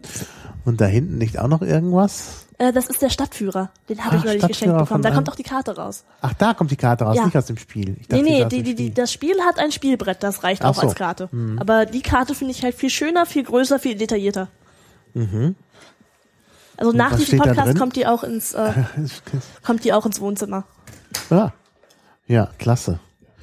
Verständlicher und unentbehrlicher Stadtführer von Gesamt Angmorpok. Ja, da stehen alle Gilden drin, alle wichtigen, ähm, alle wichtigen Geschäfte, alle wichtigen Verleger, alle wichtigen Cafés und Restaurants. Super ist das. Vor allem, wenn man sich das Ah. dann mit den ganzen Büchern durchliest, wenn man die alle gelesen hat, dann erkennt man auch Namen wieder. Es gibt zum Beispiel auch ein einzelnes Buch über die Entstehung der Presse in Ankh-Morpork, insgesamt das ganze Journalistenwesen. Und da erkennt man auch Dinge wieder. Also es gibt da, in dem Buch werden, glaube ich, drei verschiedene Zeitungsverlage erwähnt. Mhm. Und von zweien hat man schon gelesen. Das freut mich dann immer, wenn ich sowas entdecke. Die Bücher haben ja auch ganz oft ein eigenes Thema. So gab es halt das Buch, in dem, äh, in dem das die, äh, Filmtechnik, wie gesagt, hatte ich schon mal angesprochen. Äh, dann gab es das Buch mit den mit den äh, Post und äh, und äh, äh, die Klacker, äh, Telegrafen oder ungefähr. Mhm. Banken, äh, da, da gab es einige, die, die einfach ein bestimmtes, eine bestimmte Technologie, ein bestimmtes Thema, äh, äh, Rockmusik gab es auch mal, Ja, Rollende Steine, so hieß das Buch. jawohl, Rolling Stones, vielleicht. logischerweise im Englischen. Ja. Und auf, und auf die Weise hat man, arbeitet man also sich in einer Geschichte durch eine Technologie oder ein- durch einen Wirtschaftszweig auch richtig rein. Und äh, Oder man arbeitet zum Beispiel ein Klischee ab. Ich habe hier total verhext liegen. jo, das geht um äh, um, äh, Um Cinderella Märchen quasi. Und, genau, um Märchen und um gute Feen und um Voodoo. Ist ja echt klasse. Ich, ich, ich, ich schaffe es. Ich bin gerade abgelenkt durch diesen tollen Stadtführer. Der ist ja auch so, so toll gemacht, so im alten Stil. Ja. So, gut, auf Englisch wird das dann auch so sein. Also hier heißt es gleich am Titelblatt, äh, unter hilfreicher Unterstützung des Discworld Emporiums. Vollständiger mit TH und unentbehrlicher Stadtführer von Gesamt mit Doppel-M, Ankh äh, Moorpark. Stadtführer, enthaltend alles Merkwürdige und Wissenswerte mit TH, so die neue Straßenkarte, eine umfassende Auflistung der Gewerbe, ein alphabetisches Ortsverzeichnis, dazu eine von künstlerischer Hand entworfene, entworfene auch mit Doppel-F, Ansicht der Stadt in all ihrer Pracht. Und der Verlag heißt dann auch noch Manhattan. Naja. Und dann steht hier eben gleich auch Postämter. Eine der größten Erfolgsgeschichten unserer Stadt in jüngster Zeit war der Ausbau der Post. Wir wissen, Going Postal. Unter der Dyna jetzt kommt so Politikersprech. Unter der dynamischen Leitung von Postminister Lippich ist es zum Dreh- und Angelpunkt unseres Handels, unserer Industrie, ja unserer ganzen Gesellschaft geworden. Ihre Leistungsfähigkeit und Zuverlässigkeit hat die gesamte Kommunikation revolutioniert. Mittl- Mittlerweile wird in jeden Stadtteil unserer prächtigen Metropole ausgeliefert. Aber Ja. Ankh-Morpork ist auch richtig groß. Ähm, Ja. Wenn wir hier mal das Spielbrett aufschlagen, das ist ein ganz klein bisschen übersichtlicher, da können wir die ganzen Stadtteile drauf sehen. Das sind, Na, die Zuhörer können das jetzt nicht. ja, Ja. es sind zehn Stadtteile, wenn ich mich nicht irre. Wir beschreiben das und so ein bisschen Fotos. Also es ist wahrscheinlich ein Problem, wenn ich hier alles im en Detail fotografiere und ins Netz Ja. stelle, dann werden, werden natürlich wieder die Urheberrechtsverfechter kommen und mich heimsuchen. Ähm, das, das mache ich natürlich nicht, aber so ein paar äh, äh, größerflächigen Fotos, die hier von der sogenannten, wie heißt es, äh, Panoramafreiheit Gebrauch machen. Ja, Das, das müsste gehen. Ich wollte dieses Fachschaftsbüro hier mal fotografieren.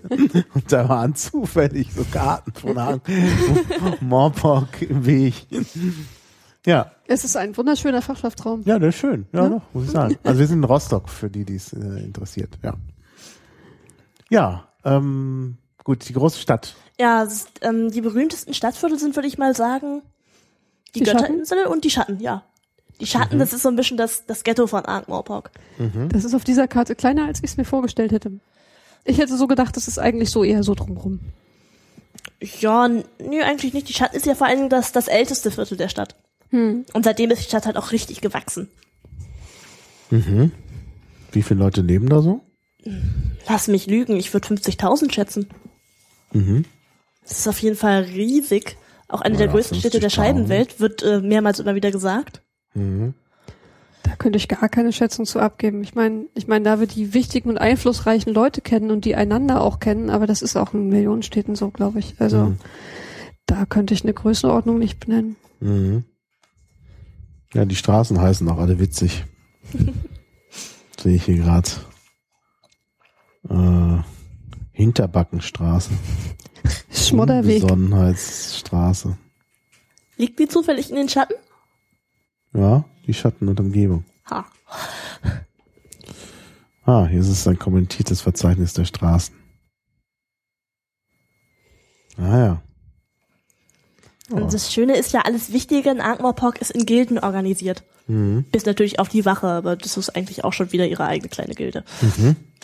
Also sogar das Verbrechen wurde da institutionalisiert. Das ist eine ganz wichtige Sache. Die Diebesgilde, dann gibt's die Assassinengilde. Äh, Ah ja. Die Clownsgilde finde ich besonders lustig. Das ist eine sehr traurige Existenz, ein Morpok Clown zu sein. Ja. Pantomime ist noch trauriger. Da endet Das man in der stimmt. Schlangengrube. Warum Das ist das so traurig? Ich glaube, als Clown hat man nichts zu lachen. Nee. Also wir kriegen Äh, da immer kurz, diese fliegenden Torten und ja, wir kriegen da einen kurzen Einblick in die Ausbildung der Clowns. Ähm, das war, glaube ich, im Bankwesen ähm, hier ähm, schöne Scheine. taucht aber in anderen Büchern auch immer mal wieder. Ja, das Oh. ist scheinbar richtig, richtig schlimm streng. Das kann man sich ähnlich vorstellen wie diese chinesischen Artistenschulen. Man muss lernen, wie man eben aus einem kleinen Auto steigt, ohne noch irgendwie würdevoll auszusehen. Man muss lernen, in die Torten reinzuspringen. Man muss tausende Witze lernen. Ich Ja, glaube, jeder Clown, jeder Clown der Scheibenwelt hasst seine Existenz und sein Leben. Ja. Ja, das kann passieren. Tja. Tja. Ähm, Ähm, Mhm, genau. ja, also die. Lehrerinnengilde gab's auch, oder? Ja, die Näherin, in Anführungszeichen Näherinnen-Gilde. Ja, ja, das, es gibt, es gibt Viertel in Amokpo, wo sehr viele Frauen ähm, Näherin sind, aber irgendwie gar kein Nähzeug dabei haben. Mhm. Und gar nicht so viele Kleidung. Ja, Erklär uns das. das ähm, es sind meistens Frauen, die dann äh, Männer mit auf ihr Zimmer nehmen und diese dann mit mehr Geld in der eigenen Tasche wieder zurückschicken. Ah, verstehe. Ja. Die äh, nähen dann gemeinsam was, vermutlich. Die bessern die Unterwäsche aus. Das wird sein. Mhm. Wenn ich jetzt Löcher stopfen sage, ist das gemein, oder? Aha. Oh, da können wir ja gleich schon so einen kritischen Punkt mit Geschlechterrollen und so anbringen. Ich bin mir ziemlich sicher, dass es, dass es äh, auch näher gibt, oder? Ich denke, aber ich glaube nicht, dass die äh, von der näheren Gilde vertreten werden. Das ist, glaube ich, tatsächlich eine reine Frauensache. Auf, äh, aber es, äh, es äh, spiegelt leider auch nur die Gesellschaft, wo wie sie äh, hierzulande ist, äh, wieder, dass Ja. äh, Okay. es da ein Ungleichgewicht in äh, Angebot und Nachfrage gibt. Hm. Ja. Ja. Ja, sicher. Das ist alles sehr menschlich da. Die Leute werden aber alle grundsätzlich respektvoll menschlich behandelt. Selbst die Leute, die man mit denen man überhaupt nichts anfangen kann oder die auch auch tatsächlich äh, in ihrem Handeln totale Idioten sind, äh, werden immer noch mit Respekt dargestellt. Also man hat immer das Gefühl, dass, dass die Leute sind so, äh, solche Menschen gibt es, man muss damit handeln. Das äh, ist eigentlich so ein äh, so ein Grundwerte-Ding, was sich da sehr durchzieht. Dass man sich nie wirklich über Leute lustig macht. Mhm. Die Leute fallen dauernd hin, die Leute treffen schlechte Entscheidungen bis äh, katastrophale Entscheidungen, Leute machen äh, dumme Fehler, Leute machen komplizierte Fehler, Leute machen Fehler, die sonst niemandem passiert wären. Und trotzdem leben wir halt damit und machen irgendwie weiter. Die Leute machen alle immer mal wieder Mhm. Fehler. Mhm. Und äh, deswegen habe ich jetzt auch nicht äh, das Gefühl, dass da, dass da was äh, Anstößiges bei wäre, dass da äh, äh, sei es Prostitution oder oder Diebe oder Ja. Assassinen, das sind alles Leute, die Dinge tun. Ja, Prostitution ist ja, Prostitution ist ja per se nicht, nicht, äh, Nö, eben. Also das Anstößiges. wirkt auch nicht wirklich Ja. so in den Büchern. Das wollte ich noch dazu sagen. ja. Ja, ähm, Und äh, vielleicht mal noch so ein paar Vorkommnisse da aus der aus der Scheibenwelt. Aber Wie Ah. ist das denn mit dem mit dem Postsystem? Warum ist denn das so ein großes Problem, wie wir gerade gelesen haben? Äh, zu Anfang war das, ach Gott, jetzt muss ich das irgendwie erklären, ohne das Buch zu spoilern. Ja, ja, ja. Naja, nur Also so am, am. Anfang des Buches es war das Postsystem tatsächlich, ähm, die, die, die Post von Ankh-Morpork war ein großer Bau, in dem viele Tauben gewohnt haben, in dem viele Tauben gegessen und äh, dementsprechend auch gekackt haben und in dem viele Briefe waren.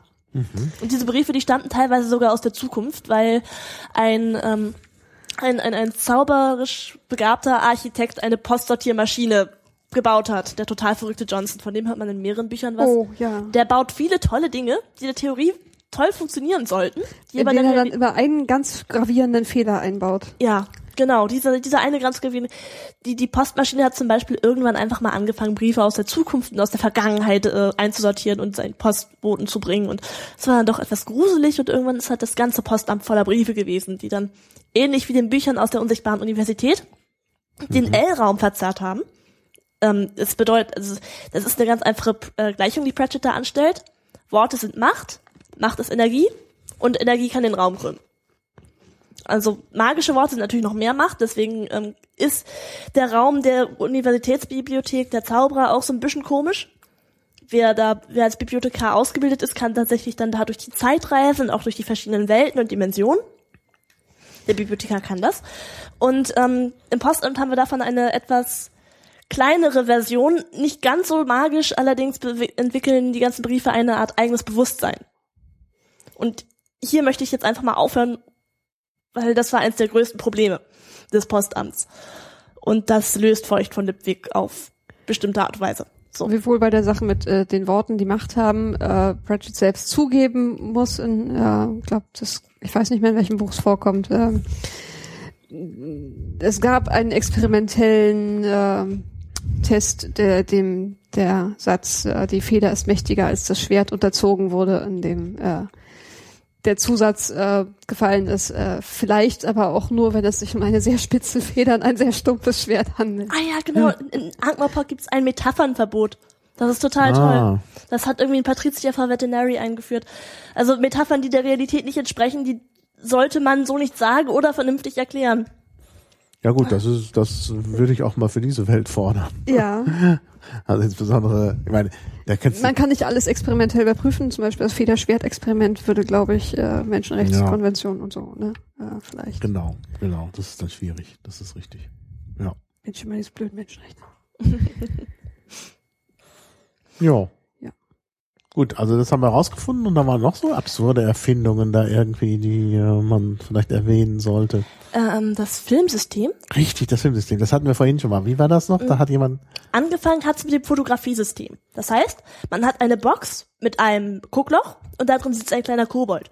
Und wenn man jetzt das Guckloch öffnet und das Bild, also das Bild, was man gezeichnet haben will, ordentlich belichtet, dann setzt sich der Kobold hin mit einer kleinen Leinwand und vielen Farben und malt das Ganze sehr schnell, sehr genau ab. Denn Kobolde sind sehr dumm und haben dauernd Langeweile und machen deswegen eigentlich alles, wenn sie gut gefüttert werden.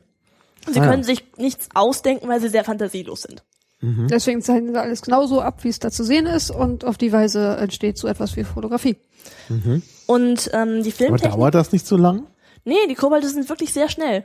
Das sind so wirklich kleine Dämonen, die nichts anderes zu tun haben, außer in ihrer Freizeit mal eine zu rauchen und äh, dauernd zu malen. Mhm. Und äh, die Filmtechnik ist eigentlich eine konsequente Weiterentwicklung. Da hat man mehrere kleine Kobolde, weil das dann bei 25 Bildern pro Sekunde dann vielleicht doch etwas zu schnell ist für die Tierchen. Mhm. Und die malen alle mh, eine Farbe oder eine, eine Szene. Und äh, dann läuft dann halt ähm, das Papier durch. Oder das, das war so ein, so, ein, so ein halbdurchsichtiges Material, damit man es dann am Ende auch mit Licht schön auf der äh, auf irgendeiner Leinwand abspielen kann. Und die zeichnen gerade ab, was sich da draußen bewegt. Ja, das ist sehr logisch. Ja. ja. Ja, sicherlich eine Sache, die man gut gebrauchen kann. Ja. Ja, es hat sich nicht unbedingt bewährt. Ja. Aber Ja, das ist auch eine andere Sache. Wenn wir das jetzt genau erklären, dann spoilern wir auch wieder zu viel. Ach so. Das stimmt. Hm. Ja, also der Geist von Hollywood, man könnte sagen, ähm, der äh, ist nicht nur eine produktive Kraft. Ja. Ja, wollen wir uns jetzt mal ein paar Charaktere anschauen? Oh ja. Ja, dann los. Ähm, Wir haben hier so einen schönen Kartenstapel. Kartenspiel, äh, also dieses, äh, ist ja Äh, kein Kartenspiel. Ja, das sind ähm, teilweise, von diesem Spiel sind es halt teilweise er Charakterkarten, Charaktere, die man ähm, oh ja, ziehen verkörpern kann. hier. Und teilweise sind es einfach nur Aktionskarten. Das heißt, die Charaktere helfen dir bei deinem Ziel, Ankh-Morpork zu erobern. Ach so. So, Klaus mischt gerade.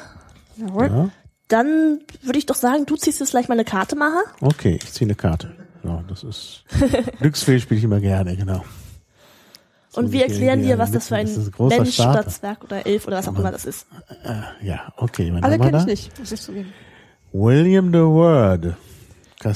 Kassiere einen Dollar für jeden Unruhemarker auf dem Spielplan. William de Worde ist tatsächlich der Typ, der die Zeitung erfunden hat.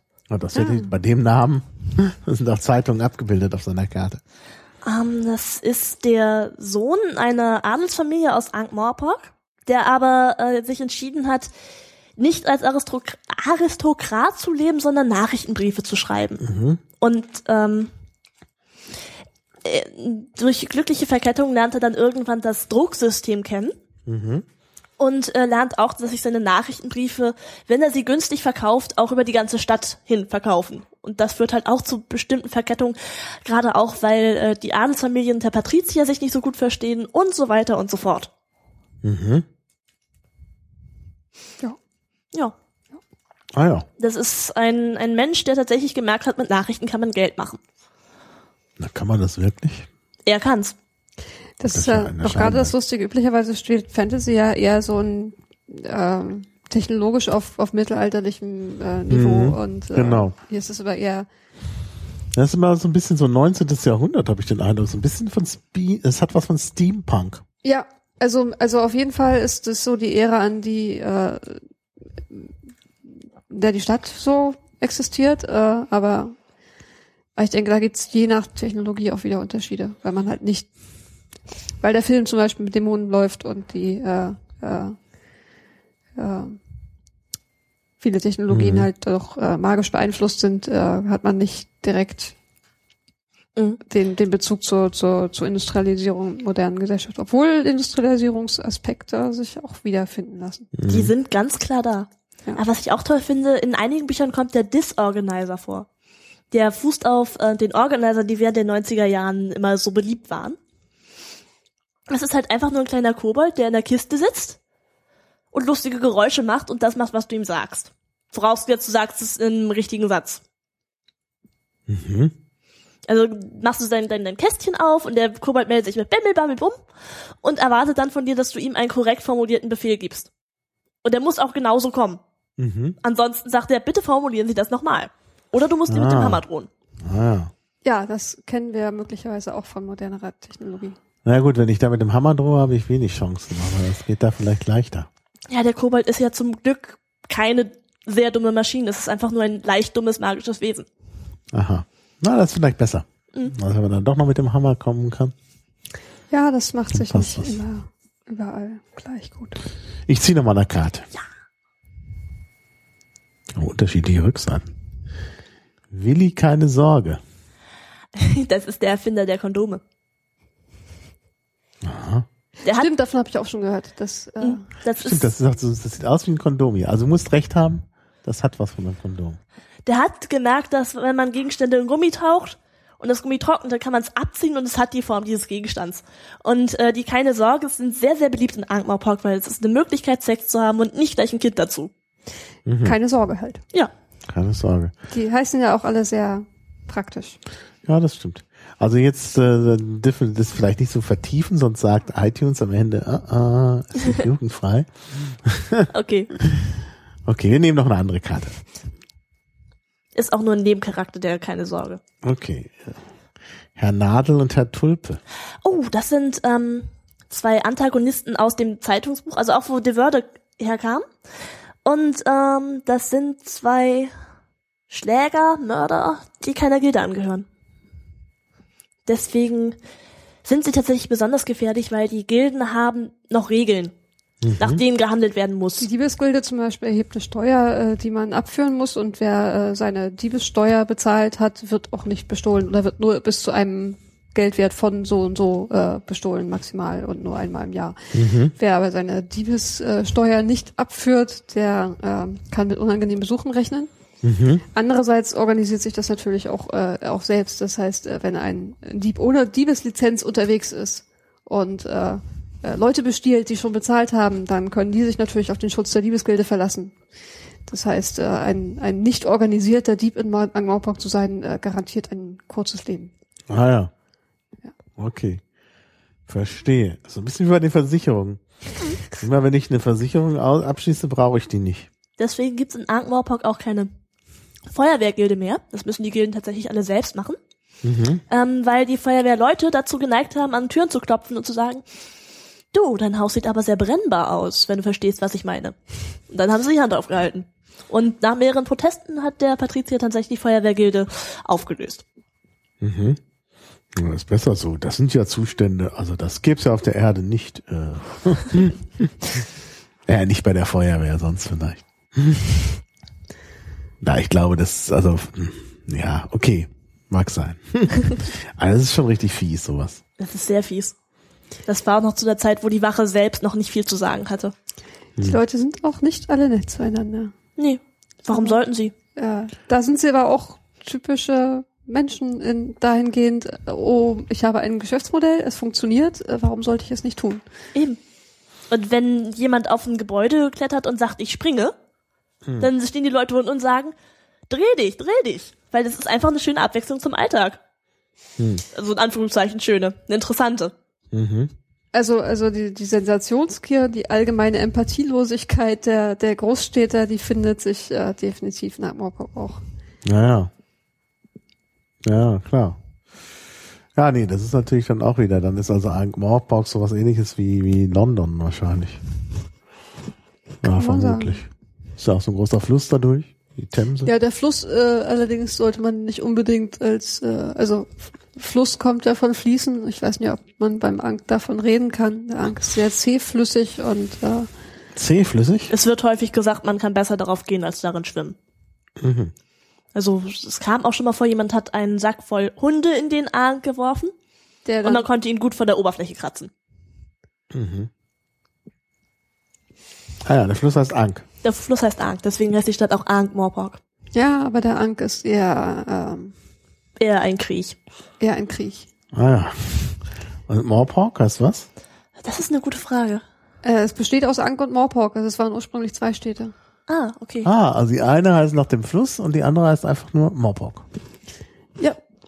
Man verstehe. Ja, Das ist einfach. Hm.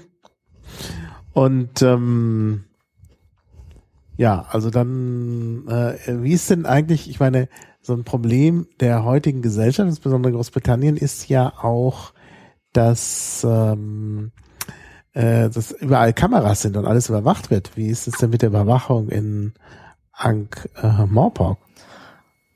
Das ist tatsächlich noch nicht angesprochen worden. Damit rechne ich eigentlich jetzt fast äh, täglich, dass so ein Buch mal kommt. Mhm. Würde mich nicht wundern, sagen wir es so. Aber ähm, die Wache hat das tatsächlich mal so gemacht, dass sie Wasserspeier auf die Dächer gesetzt hat. Wasserspeier sind auch magische Wesen. Die können den Mund nicht zukriegen und fühlen sich eigentlich nur im Freien wohl. Mhm. Und einige Wasserspeier haben halt auch für die Wache gearbeitet und sich dann auf Dächer gesetzt und die Welt beobachtet. Ah, ja. Das aber eher wie, ähm, sagen wir, Informanten oder Spitzel oder äh, oder auch einfach nur Polizisten, einfach Leute, die vor Ort sind und zugucken. Hm. Das also in völlig normalem Umfang. Naja, Obwohl man kann sie mit Kameras vergleichen möglicherweise, Mhm. weil die an einem Ort festsitzen und äh, Bericht erstatten, aber nicht selbst Ja. handeln. Ja. Ich suche noch mal eine Karte raus. Die haben so unterschiedlichen Hintergrund. Das finde ich verwirrend. Ähm, die mit dem hellen Hintergrund, das sind die Persönlichkeitskarten. Ah, Und ich halt alle immer- anderen, das sind Karten, die zum äh, die ins Spiel gehören und nicht irgendwie zur Spielvorbereitung. Und bei den Händelkarten sind also auch Personen. Äh, äh, Ich- bei fast allem sind Personen bei. Ich ziehe mal eine helle Karte. Nehmen wir gleich die. Ah, kann man der Mumm. Jawohl, den kenne ich auch ziemlich gut. Das ist der Kommandant der Stadtwache Mhm. ähm, und kommandiert die Stadtwache. Ich möchte eigentlich tatsächlich nicht vorgreifen. Tatsächlich sollte man das alles lesen. Aha. So. Greifen wir vor, wenn wir sagen, dass er verheiratet ist? Er ist verheiratet und seine Frau kümmert sich um die Belange der Drachen Ja, gut. Mhm. in wohltätigen Drachenheimen. Für die Aufzucht und Pflege von. Wobei wir da sagen können, es gibt nicht nur diese, diese großen Drachen, die man aus der normalen Fantasy kennt. Das sind äh, in, Artmore, in, in, in der Scheidenwelt sind das die Draco Nobilis, die erhabenen Drachen. Worum es ähm, der Frau von Commander Mumm geht, das sind die Draco Vulgaris, das sind diese kleinen Sumpfdrachen. Das sind eigentlich Tierchen, die nur dadurch überleben, dass sie gezüchtet werden, dass sich Leute um sie kümmern, denn die haben ein sehr selbstmörderisches, Sie explodieren, wenn sie sich erschrecken. ja. Also da hat die Natur noch nicht mal vorgesehen, dass sie furchtbar lange leben. Mhm. Ja, das, äh, deren, ähm, deren, deren, deren Verdauungssystem ist einfach drauf ausgelegt, dass sie Feuer spucken und naja, bei jedem normalen biologischen Wesen wird das eigentlich zum Tod führen. Bei den Drachen funktioniert es halt auch nur auf gut Glück. Mhm. Naja. ja, wer Feuer spucken kann, der kann sich auch leicht innere Verbrennung und äh, Explosivschaden äh, zuziehen. Genau. Mhm. Ah, ich habe jetzt auch das, das äh, Scheibenwelt-Wiki entdeckt. Da ist der auch. Der heißt auf Englisch Samuel Vimes. Genau, das haben wir vorhin auch schon gesagt. Ja, genau. I protect and serve. Naja, gut. Ja, es ist eine der Figuren, die seine Sache tatsächlich gut machen. Ja. Das, Ja, das muss ich ja auch erst über die Bücher, also über ein Buch muss ich das entwickeln, dass er tatsächlich seine Pflicht als Wächter wieder erfindet. Hm. Aber hier soll er ja auch, wenn er auf diesen Personenkarten ist, dann Mhm. gehört er auch zu denen, die die Macht erobern wollen. Es ne? ist mh, Jein. Ähm, Ja, seine wir seine sehen es Aufgabe in dem Spiel ist es einfach, dass die anderen nicht die Macht über Ankh-Morpork kriegen. Das heißt, wenn alle Karten aufgebraucht sind oder innerhalb von 50 Zügen, je nachdem wie viele Spieler dabei sind, hat Commander Mumm gewonnen. Wenn einfach sonst niemand zum Zug kommt, Ach so. dann hat er seine Pflicht erfüllt. Mhm. Und ähm, wer ist der eigentliche Herrscher von Ankh-Morpork? der eigentliche Herrscher ist halt die Frage, wie man eigentlich ver versteht. Äh, der, Tja. den, der offizielle Oberhaupt der Stadt ist der Patrizier. Mhm. Der hält auch alle Fäden in der Hand. Also man kann ihn guten Gewissens als Herrscher bezeichnen. Er lässt nur die anderen immer machen. Mhm. Ja, in der Regel lässt er die Leute machen und greift nur mal hier und da ein. Niemand weiß so genau, was er eigentlich tut, weil er gar nicht großartig herrscht, aber ähm, formell hat er das Sagen und Mhm. äh, praktisch äh, mischt er sich immer an Stellen ein, wo man sich fragt, woher er das denn jetzt wissen kann, dass da gerade sich etwas anbahnt. Ändert ein klein wenig äh, an äh, an äh, Professor Dumbledore in den Harry Potter Büchern dahingehend, Ah, ja. dass er viel mehr weiß, als man ihm zutraut, dass er wissen dürfte oder sollte.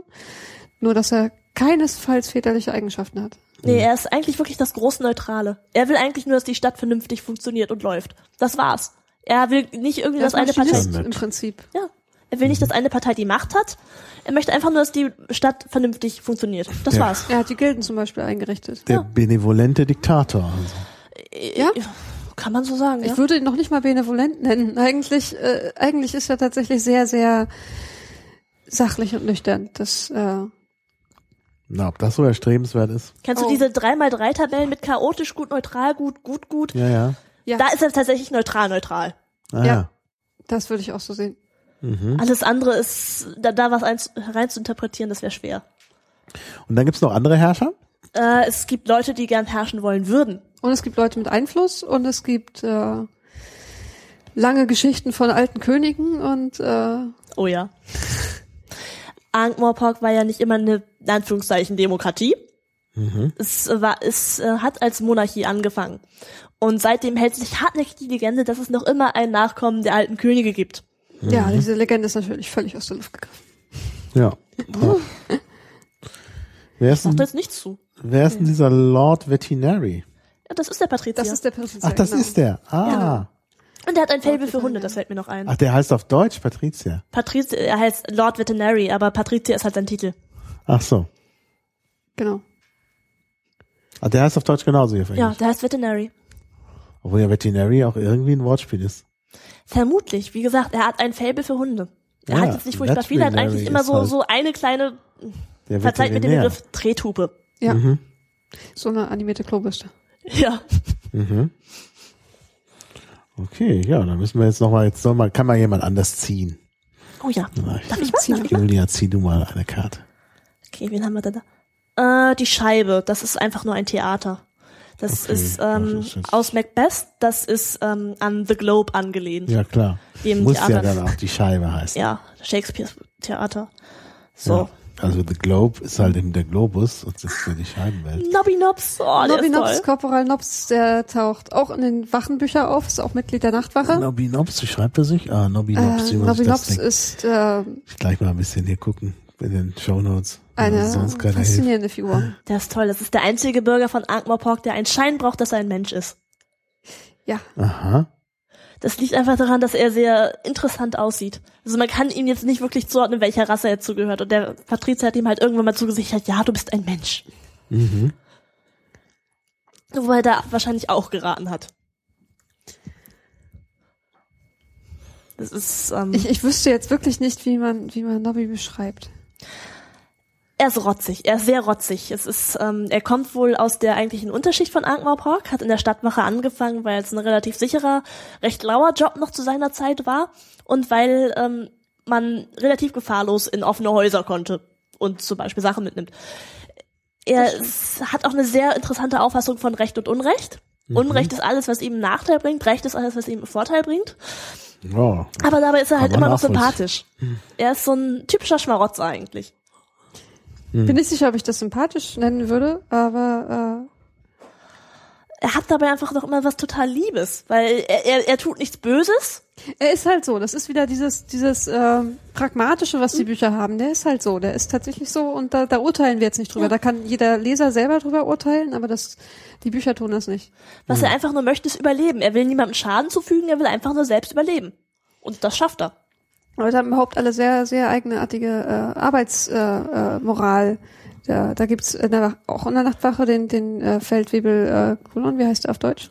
Äh, der ist auch Kolon. Der ist auch Kolon, okay. Der ähm, bewacht zum Beispiel grundsätzlich die Messingbrücke äh, für den Fall, dass diese eines Tages mal geklaut werden würde. Mhm. Das ist halt bei einer Brücke nicht so einfach. Aber wenn, dann ist er da. Wenn, dann ist er da. Ja, Sollte klar. eines Tages jemand auf die Idee kommen, die Messingbrücke zu klauen, Feldwebelkolon wird da sein und es verhindern. Ja, Ja, kann man nichts gegen sagen. ja. Na, da ist ja schon angelegt, dass die dann doch nochmal geklaut wird. Ich erwarte eigentlich nur noch, dass irgendjemand einmal davon von seinem Posten weglockt und dann tatsächlich die Brücke klaut. Ja, Das Das klar. wäre tatsächlich toll. Es muss in Pratchetts letzten Buch kommen. Das muss kommen. Ich glaube nicht, dass diese Bücher irgendwie darauf angelegt sind, dass eins davon eines Tages das letzte ist. Du könntest ja also all diese Fäden, ja, all diese Ja. verschiedenen Gesellschaften Könnte und Schichten, nicht die, zusammenbringen. also man kann, sie begegnen einander ja auch gelegentlich, aber sie tatsächlich zu, alle zu einem Schluss zu führen, wüsste ich gar nicht, wie das gehen soll. Hm, hm. Und wenn, dann geht's wahrscheinlich in die Hose. Ja, und dann ist halt die Frage, ähm, ja, er, er kann ja wahrscheinlich nicht so gut einschätzen, wie lange er noch schreiben kann. Dann äh, will man ja auch nicht unbedingt aufhören. Wobei er sich moment, also der Autor setzt sich momentan sehr aktiv für Sterbehilfe ein. Nicht nur momentan schon eine ganze Weile, also eigentlich Ja. seit er die Diagnose hat, äh, hat er auch eine Dokumentation äh, gemacht. Äh, Das ist eigentlich traurig. was äh, Ja. Ja. gut. Ich meine, das ist immer, ein persönliches Schicksal ist immer tragisch. Auf der anderen Seite finde ich es an sich auch nicht schlimm, dass sich jemand für, für Sterbehilfe einsetzt. Das Also ist auch nicht gibt schlimm. ja durchaus Aspekte, über die man nachdenken kann. Mhm, klar. Äh, ich meine, äh, ich bin auch sehr für, für äh, Legalisierung der Sterbehilfe. Es ist nur in diesem Kontext halt, könnte man annehmen, dass er auch sein eigenes Leben und seinen eigenen Tod selbst bestimmen möchte. Hm. Ja. Was dann halt vermutlich äh, hieße, dass wir kein halbes Buch nachher in der Hand halten. Möglicherweise. Ja. Aber ich denke, wenn die Scheibenwelt irgendwann irgendwann nicht mehr weitergeschrieben wird, dann ist das eher wie ähm, die Welt geht weiter, wir erfahren nur nichts mehr Mhm. davon. Mhm. Wir können halt nicht mehr zugucken. Ja, gibt es eigentlich auch Fanfiction? Da könnte es doch Leute geben, Ja. die dann selber weiter Da weißt du mehr als ich. Äh, Rule 34. Es gibt immer Fanfiction. Das, das weiß ich, klar. Von daher war die Frage auch blöd gestellt. Es gibt Das war- Fanfiction die zur Frage war rasenden mir, Büroklammer der Wordhilfe. Also Also ich weiß, es gibt von Ankh-Morpork ein textbasiertes Rollenspiel im Internet. mhm. Ich habe da nur einmal kurz reingeguckt und mich dann nicht weiter dran getraut. Das hat mich ein bisschen überfordert. tatsächlich ist aber, äh, also ich bei der Scheibenwelt überhaupt kein Bedürfnis, Fanfiction zu lesen. Mhm. Äh, ich habe mal geguckt, ob es welche gibt. Es gibt welche und äh, eigentlich reicht mir das auch. Ähm, also ich Mhm. habe sonst gelegentlich, äh, wenn wenn man irgendwie was was liest oder was guckt, das ist dann zu Ende und dann hat man noch so ein Restbedürfnis sozusagen, Naja. die Welt noch nicht verlassen. Mhm. Da ist Fanfiction ein prima Weg, um die Welt noch nicht zu verlassen, aber bei der Scheibenwelt, äh, erstens gibt's immer noch welche. Mhm. Zweitens äh, kann das auch niemand so. Und diese Leute in einen anderen Kontext zu setzen, das heißt in einen anderen Stil. Und man muss mal so sagen, äh, 80 Prozent der Fanfiction ist äh, Romanzen. Ja, ja, Und- klar. Das braucht's darin gar nicht. Das wäre, Mhm. das, also so wie Pratchett über seine Leute schreibt, so so so sind diese Leute auch angelegt und so. Anders möchte ich sie auch nicht lesen. Mhm. Ja. Also mehr äh, kann ich also nicht sagen, außer es gibt welche. Mhm. Wobei ich mir gerade bei Feucht von Liebwig tatsächlich langsam mal wünschen würde, dass da ein neues Buch kommt. So bei diesen ganzen ein bis drei Teilern würde ich mir wünschen, dass da einfach noch viel mehr kommt. Mhm. Weil es sind, es halt- sind halt in jedem Buch tolle Charaktere und von denen da nichts zu hören, ist immer bitter. Es gibt ja auch Charaktere, die haben keine eigenen Bücher. Ja, Also äh, treiben mich selbst in den Ruinenschnapper. Hat der Wobei der eigentlich auch der perfekte Nebencharakter ist. Also Ja, ja, den der als. Hauptcharakter würde ich tatsächlich, glaube ich, Buch? Wüsste man nicht, ob Ja. der reicht, aber es, es gibt so Sachen, Leute, die kommen immer und immer überall wieder er würde vor. mir reichen, aber er wäre mir einfach unsympathisch, wäre einfach so total äh, zur Er verkauft Information, Ratte am Stiel. Zur Information treibe Und mich in den Ruin Ketchup. Schnapper. Das ist ein hemmungsloser Kapitalist. Der verkauft alles, was sich verkaufen lässt. Seien Mhm. es erlogene Nachrichten, sei es Würstchen, in denen kein Stück Fleisch ist, seien es Schneekugeln, die aus irgendeinem Wem Grund hat er sind. verkauft? Irgendjemand hat nämlich gerne Ratten gegessen, da hat er angefangen, Ratten zu verkaufen. Das waren die Zwerge. Die Zwerge. Die Zwerge essen gerne Ratten mit Ketchup. Also, Hm. naja, ich, wenn, wenn man übertreibe mich selbst in Ruin Schnapper ein Buch lesen würde, also mir persönlich würde das gar nicht gefallen, weil Schnapper ist zwar ein super lustiger Charakter, den man auch so als, als Comic Relief gern mal sehen kann oder auch gern als, als sympathischen Antagonisten, aber als Hauptcharakter, oh mein Gott. Das würde mir Ja, da gibt's gefallen. einige von. So, äh, den stinkenden alten Ron würde ich gerne häufiger lesen. Oh ja, mehr von den Bettlern. Ja. Der stinkende alte Ron, das ist ähm, ein Bettler, der die ganze Zeit lang mit einem sprechenden Hund durch die Gegend gezogen ist. Mit Und- Gaspode. Genau, Gaspot. Und ähm, er stinkt. Man sagt ja schon von Ankh-Morpork, dass es unglaublich stinkt, aber selbst in Ankh-Morpork fällt er noch auf. Also, wenn man äh, den stinkenden alten Ron endlich sieht, dann war sein Geruch schon vier Minuten vorher da. Ja, die Stadt hat äh, ihren Geruch äh, größtenteils vom Ank, über den wir schon sprachen. Mhm.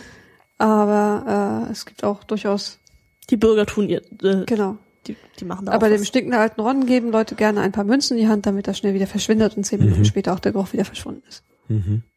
Eine sehr effektive Strategie und Ja, was sich verkauft. Äh, ja, klar. der sprechende Hund wird leider selten als sprechender Hund wahrgenommen, weil Leute einfach wissen, dass Hunde nicht sprechen können und äh, daher denken, dass sie äh, äh, Stimmen in ihrem Kopf hören oder gerade laut gedacht haben. Deswegen der äh, Hund sich das häufig zunutze macht und äh, erklärt, äh, äh, das ist aber ein letter, leckeres Frühstück, was ich hier habe. Ich könnte eigentlich dem kleinen niedlichen Hund da hinten etwas davon abgeben. Was die Leute dann als Stimme in ihrem Kopf interpretieren, woraufhin sie denken, ja, das war eine gute Idee, die ich gerade hatte. Ich sollte zum kleinen Hund dort vielleicht. Das klappt ganz gut. Die Genau. Fähigkeit wünscht man sich doch auch manchmal. Ja. Ja, ähm, ich sehe hier gerade in der Liste der Bücher, ähm, da gibt's so eine so eine ähm, Spalte Motive Aha. und da steht dann Fantasy-Klischees, Rollenspiele, Fantasy, Fantasy, Fantasy, ähm, Fantasy und dann Macbeth, Shakespeare, vor allem Macbeth und Hamlet, Mhm. ähm, sowie Märchen allgemein und Grimms Märchen im Speziellen. Und dann Pyramiden, Schulgeschichten, ägyptische Mythologie, Quantenmechanik und so weiter. Und dann gibt's zum Beispiel auch äh, so einen Titel, den kann man gar nicht vorlesen. Äh, da ist Faust durchgestrichen. und dann Eric. Und dann steht da Motiv Goethes Faust. Naja, bei dem Titel Faust denkt man sich das was. Goethes Faust, Dantes Inferno, Homers Ilias, Azteken. Illustriert von. Josh Kirby. Ach so, das müssen wir auch noch sagen. Es gibt illustrierte Bücher und äh, Kinderbücher und so. Also Ähm, bei Eric geht's halt darum, da dass sind gar keine Illustrationen drin. Nee, nee, das ist auch die unillustrierte Ausgabe. Das ist einfach nur ein Taschenbuch. Äh, von äh, Eric kann ich, glaube ich, spoilerfrei sagen, es geht um Dämonenbeschwörung und dieses Drei-Wünsche-Prinzip und äh, halt auch sehr, sehr faustisch und ja. Ah, mh, wir kriegen hier gerade eine Ansage aus dem Off, dass wir noch die drei, dass wir noch die drei ähm, Wissenschaftsbücher von, Ah. von Pratchett nicht erwähnt haben, die auch in der Scheibenwelt spielen. Aha, Wissenschaftsbücher. Was ja, hat er hat sich tatsächlich zwischendurch auch mal die äh, Mühe gemacht, verschiedene Wissenschaften zu erklären. Es gibt zum Beispiel eins zum Thema Evolution, es gibt eins zu äh, Literaturgeschichte Mhm. und da gibt's noch eins, von dem ich jetzt allerdings nicht genau weiß, worum es geht. Ich fand die auch Er hat nicht vorhin so gut. Quantenphysik vorgelesen, vielleicht. Äh, Ja, genau, das mit der Quantenphysik, das ja, war, ja. Äh, das, das war, stimmt, das ist wahrscheinlich sogar das erste. Weil es geht darum, dass die Wissenschaftler, ähm, nicht die Wissenschaftler, die Zauberer aus der, aus der unsichtbaren Universität eine Rundwelt erschaffen. Die erschaffen tatsächlich eine eigene kleine Welt, die sich selbst auch total groß findet und in der keine Magie existiert. Und in der trotzdem viele Dinge so passieren, als würde es die Magie geben. Mhm. Aha. Kenne ich gar nicht. Klingt spannend. Und äh, in der Rundwelt passieren halt eben durch äußere Einflüsse dann doch Dinge, die nicht hätten passieren sollen. Hm. Die Rundwelt ist lustigerweise sehr viel wie unsere Welt. Vermutlich ist es sogar unsere Welt. Was äh, einen Bogen schlagen würde von der Scheibenwelt zu, zur Erde. Ja. Das ist doch eine super Idee. Also man versetzt sich in die Scheibenwelt und dann spricht man über die Rundwelt, genau. Mhm. Also sozusagen nochmal um die Ecke oder Meter, Meter eben. Ja. Ja, ähm, und Moment, Wissenschaftsbücher war jetzt auch, das, das mit der Rundwelt ist auch ein Genau. Wissenschaftsbuch. Das ist, ist ähm, insgesamt eine Reihe. Also es geht so. immer um die Rundwelt in diesen Wissenschaftsbüchern. Mhm. Mhm. Und jetzt, warum Darwin? Ähm, das ist der zweite Band, wenn ich mich richtig entsinne. Ähm, da sind es geht eigentlich immer darum, die Rundwelt davor zu retten, dass sie sich, dass ähm, die Menschen auf der Rundwelt aussterben. Denn am Ende der Zeit kommt irgendwann ein großer Schneeball und wird die Welt einfrieren und die Menschen müssen halt bis dahin von der Erde runter sein. Mhm. Und ähm, meistens sind es die Elfen. Die Elfen wollen halt verhindern, dass die Menschen das hinkriegen. Beziehungsweise sie wollen ihren eigenen Lebensort wiederfinden, denn die Elfen haben eigentlich keinen Platz auf der Scheibenwelt und leben in einer Art Paralleldimension, die sich manchmal halt mit der Scheibenwelt kreuzt. Das stimmt. Und äh, die Rundwelt wäre eben ein perfektes Heim für sie. Und die Menschen werden halt auch ähm, super auszubeuten. Mhm. Elfen sind keine äh, freundlichen äh, äh, Wesen in der Ach. Scheibenwelt. Ah ja. Aber Was den Zauberern passt es halt nun mal nicht, dass die Elfen sich in ihr Experiment einmischen. Und Darwin ist halt ähm, auf der Rundwelt der Forscher, der die Evolution quasi entdeckt hat. Und ähm, ja, den Elfen passt das nicht, weil schlaue Menschen sind Menschen, die nicht an Elfen glauben, die nicht äh, daran denken, ihnen vielleicht Tribut zu zollen und sowas. Und wenn man nicht an Elfen glaubt, dann haben die Elfen ein Problem? Ja. Wenn Aha. man nicht an Elfen glaubt, dann könnte man sich gegen sie wehren. Ach so, äh, nö, wenn man nicht dran glaubt, dann wehrt man sich da auch gar nicht. Tja. Eigentlich ist es ein Vorteil. Naja, gut. Wie auch immer. Ja, und ähm, in einem Buch geht's halt darum, Charles Darwin davor zu retten, dass die Elfen ihm den Garaus machen. Mhm. Deswegen wurde das hier gerade angeschrieben. Mhm. Ah ja, also auch da wieder Steampunk und 19. Jahrhundert. Also ich glaube, das ist schon sehr, sehr deutlich. Ja. Aber zu der, zu der Reihe kann ich jetzt auch nicht viel sagen, außer es ist in einem Stil geschrieben, da ist ein Kapitel Scheibenwelt, ein Kapitel auf diese Art von Entdeckung beziehe ich mich gerade. Also das, was dann auf, in unserer Welt passiert ist. Mhm. Es ist sehr kompliziert geschrieben teilweise. Ja, das kann ich mir vorstellen. Wo ich das ja schon mag. Also gerade dieses Meta-Meter. Also das ist schon klasse. Es ist auch durchaus zu empfehlen, aber ich persönlich würde es nicht auf Englisch lesen, weil mir schon die deutschen Auszüge dieser, dieser Ja, Wissenschaftskapitel zu schwer Auf sind Deutsch ist es manchmal schwierig, weil man halt auch, äh, auf Englisch ist es manchmal schwierig, weil man halt immer nicht weiß, ist denn das, was ich da jetzt nicht verstehe?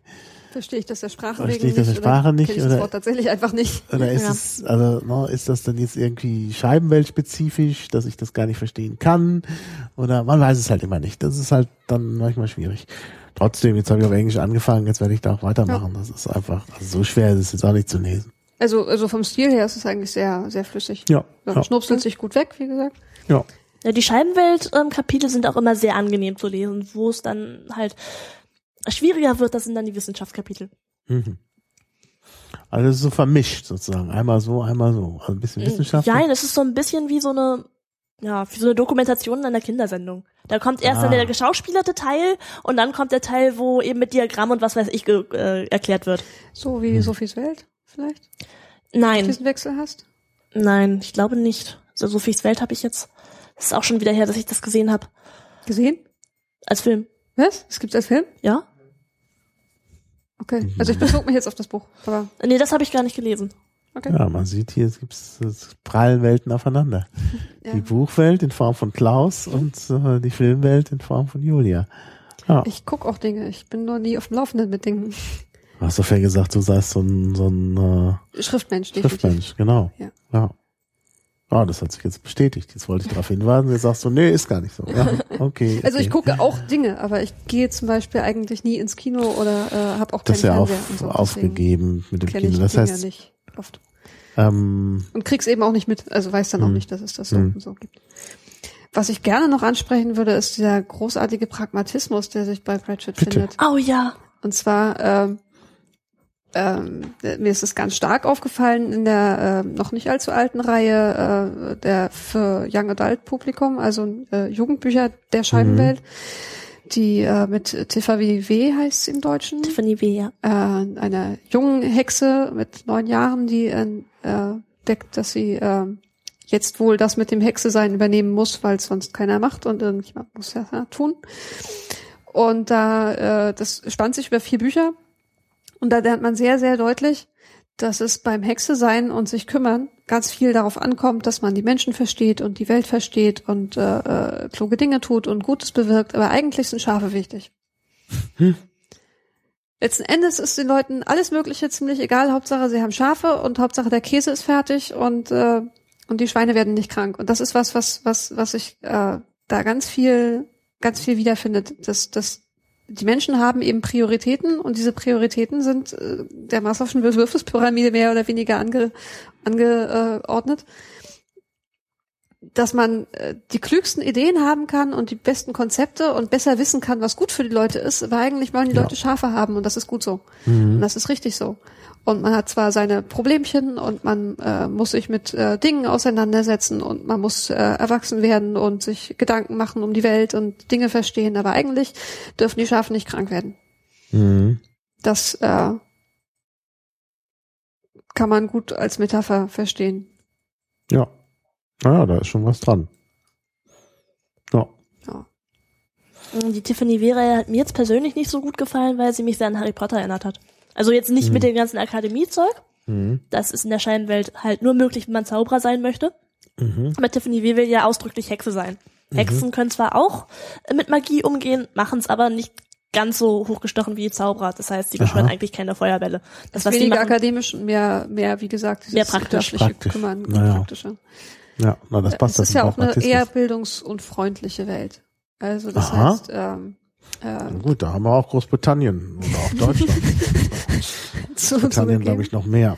Ja. Äh, Das, das merkt man aber auch, dass die, die äh, Leute oft, äh, ganz viele Leute können nicht lesen und schreiben. Es wird auch nicht erwartet, dass jeder lesen und schreiben könne. Ähm, die Leute durchlaufen in aller Regel keine Ausbildung oder keine Schulbildung und haben trotzdem kluge Gedanken und kluge Erklärungen oder können Dinge oder lernen Dinge. Und das ist was, was man äh, auch sehr selten in Literatur findet. Dass auch dieser äh, Respekt vor der vor der einfachen Bildung, sag ich mal, des des des der der Autodidakten und der äh, Menschen denken sich Dinge und leiten sich Dinge her, ohne formelle Bildung zu Mhm. haben. Das passiert da in aller Regel so, weil es halt formelle Bildung in der Form nicht gibt. Die Universität ist für Zauberer dafür im Prinzip zuständig, aber auch äh, auch da gibt es ja das ist ja eine sehr kleine Gesellschaft, die auch nicht äh, rein auf Leistung und äh, Mhm. äh, ähm, Kenntnis aller wichtigen Werke oder so beruht, sondern da äh, auch auch bei den Zauberern geht's ja viel um äh, wer bringt den dienstreichsten, den Diensthöhe, nächst höheren Rang äh, als erstes um. Dann, es geht viel um Macht bei den Zauberern. ja, wohl. Genau. Und gerade in, in den äh, Spitzhornbergen zum Beispiel und äh, in der äh, Kreideebene, wo ist denn die Kreideebene eigentlich?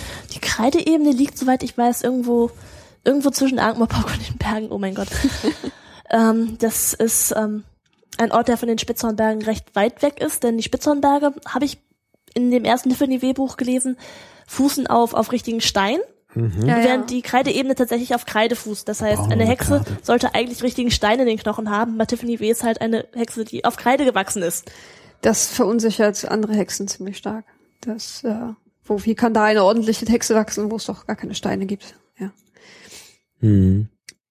Ja, aber da, Ja. da findet sich, wie gesagt, diese, diese äh, Bauernweisheit, die nicht äh, das ist, was wir unter Bauernweisheit verstehen, äh, ist. Nämlich, äh, Das ist tatsächlich Was- Bauernweisheit. genau, Mhm. äh, Im Wortsinne. äh, kluge Gedanken von ungebildeten Menschen. Mhm. Das, äh, Na ja, gut, unsere Bauernweisheiten sind das vielleicht auch. Zum Teil auch, ja. Genau genommen. Ne? im- im Prinzip ist, ist, ist diese äh, Weise zu denken und, und äh, Sachen so zu entwickeln, ungefähr so, wie ich mir, mir alte Kulturen und, und Zeitalter vorstelle. Auch zur Steinzeit werden die Leute nicht dümmer gewesen sein als heute. Mhm. Aber sie hatten viele Strukturen, viele äh, Innovationen, auch auch viele Gesellschaftsstruktur, Organisationsdinge nicht. Das heißt, äh, Schule mit festen Lehrbüchern zum Beispiel. Aber die Gesellschaft an sich war ja nicht dümmer, nur Mhm. äh, Ja. hatte nur andere Dinge. So, so stelle ich mir das ungefähr vor, weil, Mhm. weil man da eben sehr viel, wie gesagt, Respekt vor den, vor den Leistungen der Menschen, die, Mhm. die den ganzen Tag Käse machen. Ja. Also hier lese ich jetzt doch, dass es eine Universität gibt und so. Quirm College for Young Oh. Ladies. Äh, Ach, das, ja. Quirm, ja. in Quirm gibt's, gibt's auch. Es ja. gibt auch ein äh, Internat für junge Herren, aber das ist eigentlich, das sind eigentlich nur Orte, um äh, die ganzen Aristokratensprösse abzuschieben, damit aus denen vernünftige Menschen werden und die Eltern sich nicht drum kümmern müssen. Verstehe. Also das, das äh, Quirmkolleg für junge Mädchen, da lernt man dann halt so Dinge wie Sticken und Häkeln und Blumenbinden. Moment, war das Sticken nicht irgendwas anderes vorhin? Nee. Nein, nein, richtig sticken. Das, die Näherengilde hat Ach einfach so, nur kein Näherin. Nähzeug dabei. Ach so, okay, okay. Und man lernt äh, Briefe schreiben und Einladungen schreiben und Etikette. Halt so den ganzen, äh, den ganzen Schnulli, den äh, die Frau eines Admirals oder so brauchen könnte. Hm, Aber nichts Praktisches. Man lernt nicht, wie man jetzt zum Beispiel eine Socke stopft. Man lernt nicht, wie man ein vernünftiges Menü selbst auf die Beine stellt, wenn der Butler gerade keine Zeit hat. Man lernt nicht, wie man Dachschindeln wechselt. Mhm. Das ist bisschen also im Glück lernt man der noch Mathe. Gegenpol, der Gegenpol zu dieser pragmatischen Dorfwelt. Ja. Hm. Ja. In den Dörfern ist es dann auch so, dass dort äh, wandernde Lehrer vorbeikommen. Oh, die bezahlt man dann mit Äpfeln oder einer Mohrrübe. Und die erzählen einem dann das, was sie gerade jetzt so wissen und an Wissen mitgebracht haben. Ja, auch Wenn man nicht schlecht. Zeit entbehren kann, dann bringt Also man es mal scheint ein doch paar Eier hin ein bisschen Bildung zu geben. Also man scheint sich doch zu bemühen. Ja klar. Man ja, tauscht aber Wissen der, aus. Der, der Almanach zum Beispiel, der hängt meistens auf dem Lokus, damit, weil er so schöne dünne Seiten hat. Mhm. Ja, gut. Ja. Das ist natürlich. Also es gibt Bücher, die viele Leute lesen nicht. Äh, äh, äh, viele Leute haben diese diese vage Halbbildung ohne formelles Training. Das Hm. äh, das ist eigentlich so der äh, Ja. ja, Wollen wir eine Karte ziehen? oh ja.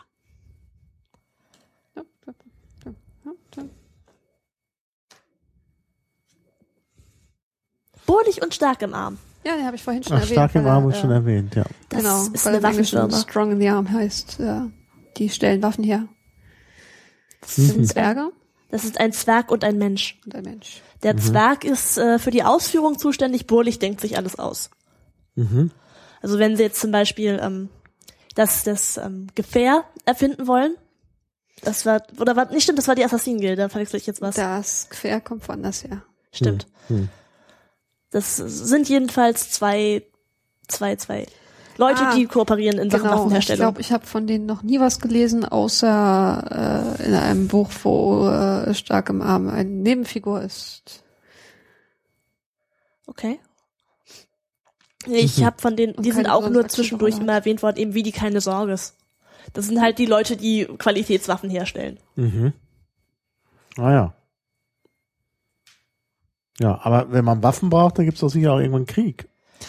Ähm, Leute haben auch so Grund, einander zu töten, ohne dass es große Kriege gibt. Ich glaube, es gibt äh, Andeutungen auf Kriege, die es mal gegeben hat, Ja. aber so aktiv, akut ist da gerade nichts. Braucht's auch nicht. Es. Weil gab viele Gruppierungen untereinander eh Spinnefeind sind. Die Trolle und die Zwerge zum Beispiel haben äh, Ja. ziemliche Probleme miteinander. Hm. und, und es gab auch, glaube ich, mal fast einen Krieg mit Klatsch, aber den haben sie ja auch wieder abgewendet bekommen. Ja. Klatsch, das ist so der arabische Raum. Aha. Der arabische Raum? Ja. So, so mit Beduinen und, und Scheichen und dem ganzen Kram. Aha. Wie gesagt, die Leute bringen sich auch so gelegentlich um. Hm. Das braucht keine organisierte Umbringerei. Ja, also gut, in Going Postal ging es jetzt eigentlich relativ friedlich los. Also, wow. Äh, Es würde ja auch nicht funktionieren, wenn sie einander die ganze Zeit umbringen würden. Aber Ja, ja, so bei klar. vielen Leuten, da kommt es schon mal vor, dass irgendwie Leute verschwinden. Also die häufigste Todesursache nach Mordpop zum Beispiel ist Selbstmord. Mhm. Selbstmord durch Messer im Rücken, Selbstmord durch äh, ähm, äh, Sprung in den Ank mit beschwerten äh, Füßen und Mhm. äh, äh, Er muss das ja auch richtig machen, klar. Ja, ja, nee, also die meisten Leute äh, äh, äh, werden geselbstmordet. Mhm. Ja, klarer Fall von Selbstmord. Genau, es ist Selbstmord zum Beispiel in eine, äh, äh, da gab es auch Beispiele für. Die habe ich jetzt alle. Es ist ein, es ist äh, ein Beispiel für Selbstmord, wenn man nachts durch die Schatten geht. Die Ja. Schatten sind halt das kriminellste Viertel von Ankh-Morpork. Und wer sich da nachts reinbegibt, der kann keinen Ja, Lebenswunsch mehr haben. gesehen, ja. Ja, das sind alles Sachen, die offiziell dann als Selbstmord geschlossen werden. Ja, dann machen die es einfacher. Ja. Ja. Ja, also die Justiz existiert, Sie wird wieder etabliert. So kann man aber, sagen. aber im Prinzip regeln die Gilden das auch ganz gut ohne. Mhm. Ja, das scheint überhaupt so ein Charakteristikum zu sein, dass da sehr viel mal so geregelt wird. Also eine gewisse Korruption scheint ja in der Scheibenwelt durch Sehr. Ausgang und Gebe zu sein. Eine ganze Menge. Aber es funktioniert erstaunlicherweise. Ja. Das funktioniert sogar nicht schlecht. Mhm. Korrupt, aber nicht schlecht. Ihr habt vorhin von Menschen gesprochen. Sind ja die Einwohner der Scheibenwelt Menschen? Nicht Müssen nur. doch eigentlich Scheibianer sein. Sie nennen Ja, sich Menschen, sind aber es gibt der halt, Erde. Die Menschen auf der Erde heißen ja auch nicht Erdianer. Stimmt. Guter es Punkt. gibt halt verschiedene Arten. Die Trolle, die Guter Zwerge, Punkt. die Menschen, die Werwölfe, die eigentlich mehr so Zwitterwesen sind, die Vampire. Okay. Die Zombies, die Ghule, die Banshees, die, Ja, äh, Naja, alles was so der, die Gnome. die Gnome. ja, Dann die, die ganzen magischen Wesen natürlich. Äh, naja. Ja, Also ich klar. glaube, wenn man äh, an dem am passenden Baum rüttelt, fällt einem doch garantiert irgendeine andere, andere Art vor die Füße. Ja. ja. Wir ziehen noch mal eine Karte. Äh, zieh- du könntest jetzt zum Beispiel Grinsi Kleinpo ziehen. Nee, aber wer das ist, Sorgo der Retrophrenologe. Ich hab keine Ahnung, wer das Retrophrenologe. Oh mein Gott. Ähm, Also wir haben hier ein Bild von einem Kopf, aufgeteilt in Persönlichkeitszonen und darunter sind halt zwei kleine Hämmer. Ich glaube, davon habe ich schon mal gehört. Da haut man Leuten an eine bestimmte Stelle, um bestimmte Charaktereigenschaften hervorzurufen. Ja, Oder so. aber von dem haben wir persönlich, glaube ich, noch nichts gelesen. Weil der wird in einem der Scheibenweltbücher garantiert irgendwann mal erwähnt worden sein, sonst wäre jetzt hier nicht im Spiel. Ja, Naja. da müssen wir beide passen. Aber wir könnten die Gelegenheit nutzen, um Grinsi Kleinpo kurz einzuführen. Ja, für, für einen. Ähm, äh, wo wir vorhin schon leicht, äh, leicht äh, Geschlechterunterschiede hatten. Die Zwerge haben natürlich äh, in beiden Geschlechtern Bärte. Naja. Was dazu führt, dass die Menschen äh, das gar nicht wahrnehmen, welchem Geschlecht ein Zwerg denn nur eigentlich angehört und grundsätzlich annehmen, es müsste sich um Männer handeln. Das Ding ist, die Zwerge nehmen das auch an. Das, das Interessanteste an, an zwergischer Sexualität ist, dass rausfinden, zu welchem Geschlecht jetzt eigentlich äh, der gewünschte Partner gehört. Mhm. Also es ist äh, sehr interessant. Die Zwerge, Zwerge haben auch eigentlich nur Söhne, auch unter sich. Aber am Ende ist es dann halt interessant, kann der Sohn Kinder kriegen oder nicht? Oder zeugt der Sohn nur Kinder? Und wie findet man das raus? Also man, ist, äh, so genau weiß ich das auch nicht, weil wir einfach noch keine Zwerge als Hauptcharakter hatten.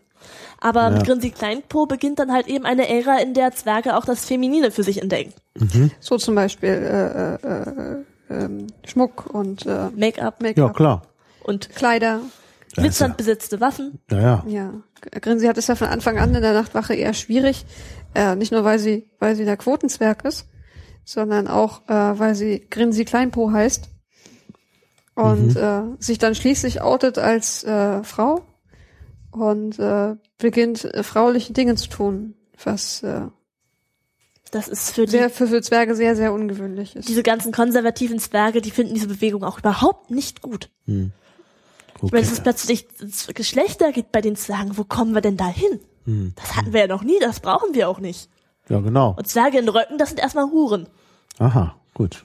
Wisst ihr, was wir, wir, vorhin verpasst haben? Äh, an, Was denn? Äh, wir haben ja eine ganze Reihe verschiedene Gegenden und, und Ebenen äh, erwähnt. Wir haben die Todebene noch gar nicht erwähnt. Die die, was? äh, die, wo der Tod vorkommt. Die Bücher, in denen Tod vorkommt. Ah ja, äh, stimmt, stimmt. Das sind auch noch einige. Das sind, überschneidet sich oft mit den Zaubererbüchern, aber nicht nur. nee, ähm, das Interessante an der Scheibenwelt ist, es gibt verschiedene Götter, die sind allerdings auch irgendwie nur Zierde. Und dann gibt's noch die anthropomorphen Personifizierungen. Aha. Das sind ähm, Wesenheiten, die entstehen ähnlich wie die Götter nur durch Glauben, aber im Gegensatz zu den Göttern haben sie dann eben auch durch diesen Glauben eine, eine Bestimmung und eine Aufgabe. Eine ganz bestimmte, so zum Beispiel der Hogfather, wie heißt der auf Deutsch? Der Schweinsvater, das ist der Weihnachtsmann. Der Schweinsvater ist der Weihnachtsmann. Dann gibt es den, ähm, den Tod.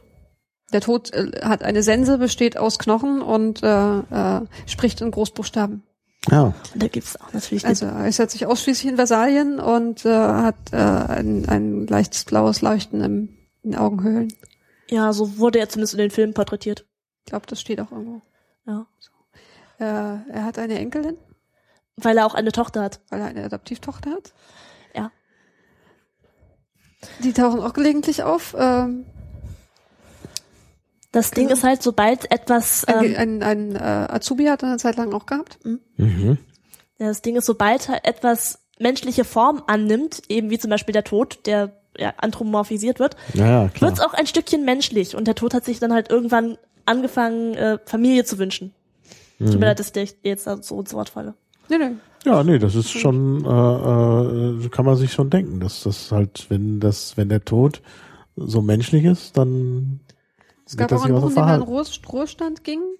Ja, er wurde in den Ruhestand geschickt, weil er denjenigen, die ähm, das Universum verwalten und nicht menschlich sind, zu menschlich war. Ja, den Mhm. Revisoren der Zeit, die äh, Individualität ablehnen, was der Tod ja nun doch bei Pratchett zumindest sehr hat.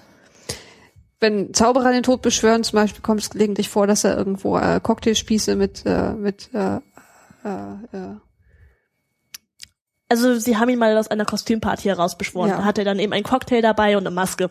genau ein Cocktail Mhm. und und so ein Spieß mit Oliven und Zeug Mhm. und Käse. Mhm. Das passiert dann schon.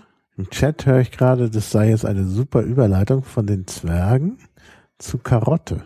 Ah ja, Karotte Eisengießers Sohn. Ähm, Ja, äh, wir haben ihn sogar schon dezent angesprochen, ohne dass wir Karotte gesagt haben. ja. Ähm, soll ich oder darfst du? Du darfst. Okay. Ähm, Karotte Eisengießers Sohn ist ein Mensch, der unter Zwergen aufgewachsen ist. Er ist ein, Findelkind. Adoptivzwerg. Und eben dadurch, dass er unter Zwergen aufgewachsen ist, gilt er auch eigentlich als Zwerg, außer natürlich, es kommt zur Paarung. Weil gerade in dem Moment, wo das bei Karotte dann, äh, Karotte fängt an, sich für ein Zwergenmädchen zu interessieren, oder insgesamt für einen anderen Zwerg, und seine Eltern schicken ihn in die Stadt, weil das nur Probleme macht. Weil er ist vielleicht kulturell ein Zwerg, Aber und sein Bart ist nicht lange nicht zu mächtig und seine Statur ist viel zu groß. ja, er ist, er ist ungefähr zwei Meter groß. Haben wir da nicht ein, äh, Wir haben ihn bestimmt auch. Ja. Ja. Und dann, dann wird er halt in die Stadt geschickt, um ein bisschen unter Menschen zu sein, weil auch wenn er eigentlich ein Zwerg ist, ist das ja auch irgendwie dann doch nicht. hm, hm. Das ist alles so ein bisschen kompliziert bei ihm. Und Alle anderen Zwerge, die erkennen ihn auch als Zwerg an, aber trotzdem durfte er nicht bei seinen Eltern im Stollen bleiben. Das ist Ah. sehr interessant. Stimmt, der wirkt sehr groß. Er ist auch, er wird auch als rund zwei Meter groß ent, äh, beschrieben. Und bei seiner Geburt, Sehr blöd. Unter Zwergen. nicht bei Zwei seiner Geburt, Metern. bei, äh, als ähm, seine Eltern ihn gefunden haben, dass ähm, er war der einzige Überlebende, beziehungsweise das einzig überlebende Kind von einem Treck, der eben durch die Berge ging. Und bei ihm lag halt eben ein Schwert. Dieses Schwert sah jetzt überhaupt nicht magisch aus. Es war das unmagischste Schwert, was man irgendwie hätte finden oder schmieden können. Aber es hat halt seinen Dienst gemacht. Und das hat er jetzt auch immer dabei. Mhm. Ah ja. Und er hat ein interessantes Muttermal. Mhm. Ja. Und äh, um dieses Muttermal, äh, es, es ist ja auch eigentlich immer so Klischee, dass ähm, der Nachkomme eines alten Königshauses eben das Wappen auf dem Hintern tragt. Ach so, ja, das Sowas kennen wir Art. aus, äh, ja, genau. Und ein magisches, vererbtes Schwert und so etwas. Das ist ja wie, wie der Hofnarr, genau, The Courtchester mit dem Muttermal, wo das, wo der richtige, das richtige Baby als ein Muttermal hat. Ah, jetzt weiß ich auch wieder, wie das, ein ähm, super Film. ja, Ah, ist der, äh, das, das Ankh Morpok Sonnenscheinheim für kranke Drachen. Das ist das die wohltätige Vereinigung, wo sich die äh, Frau des äh, Kommandeur Mumm äh, betätigt.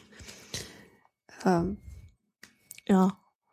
Wir haben jetzt hier noch ein paar rausgelegt, die man. Ja, mach mal. Ich schreibe gerade mal, weil, weil Äh, wichtig für, das in ähm, die Show Notes mit dem Corchester. wir haben hier ein paar durchaus wichtige Personen für Ankh-Morpork. Da haben wir zum Beispiel den momentanen Erzkanzler der Universität, den Erzkanzler Ritcully. Ähm, das ist tatsächlich einer der etwas handfesteren Zauberer. Die meisten Zauberer beschränken sich darauf, äh, sich in ihr Studienzimmer zu verzichten und zu rauchen und zu den Essenszeiten rauszukommen und sich dann am Buffet zu bedienen. Ritcully ist ähm, ein Zauberer vom Lande. Das heißt, er geht auch gern mal im Ankh angeln oder schießt irgendwelche Vögel vom Dach. Geht morgens joggen, Ja, es ist richtig schlimm. Der, morgens um der, vier auf, der führt auch, betätigt sich sportlich. der führt auch tatsächlich Sportstunden an der Uni ein. Ja. Das ist- Und er raucht nicht. Ja, Er raucht nicht. Alle Zauberer rauchen. Aha. Ritcully trinkt und frisst nur. Mhm. Tja, sehr, sehr verstörend. Ein, Merkwürdige Figur. Figur. und er ist Erzkanzler. Und er bleibt am Leben aus irgendeinem Grund. Üblicherweise haben Erzkanzler ein sehr kurzes Leben. Eben Mhm. wegen dem Streben nach Macht. Ah ja, verstehe. Mhm. Dann haben wir den Bibliothekar. Das ist eine sehr interessante Geschichte. Das haben wir in einem der Rins-Bände erfahren, in einem der ersten. Der Bibliothekar war mal ein Mensch, aber aufgrund einer magischen Entladung ist er inzwischen ein Orang-Utan. Mhm. Man hat ihm angeboten, ihn zurückzuverwandeln. Das fand er aber nicht so toll. Mhm.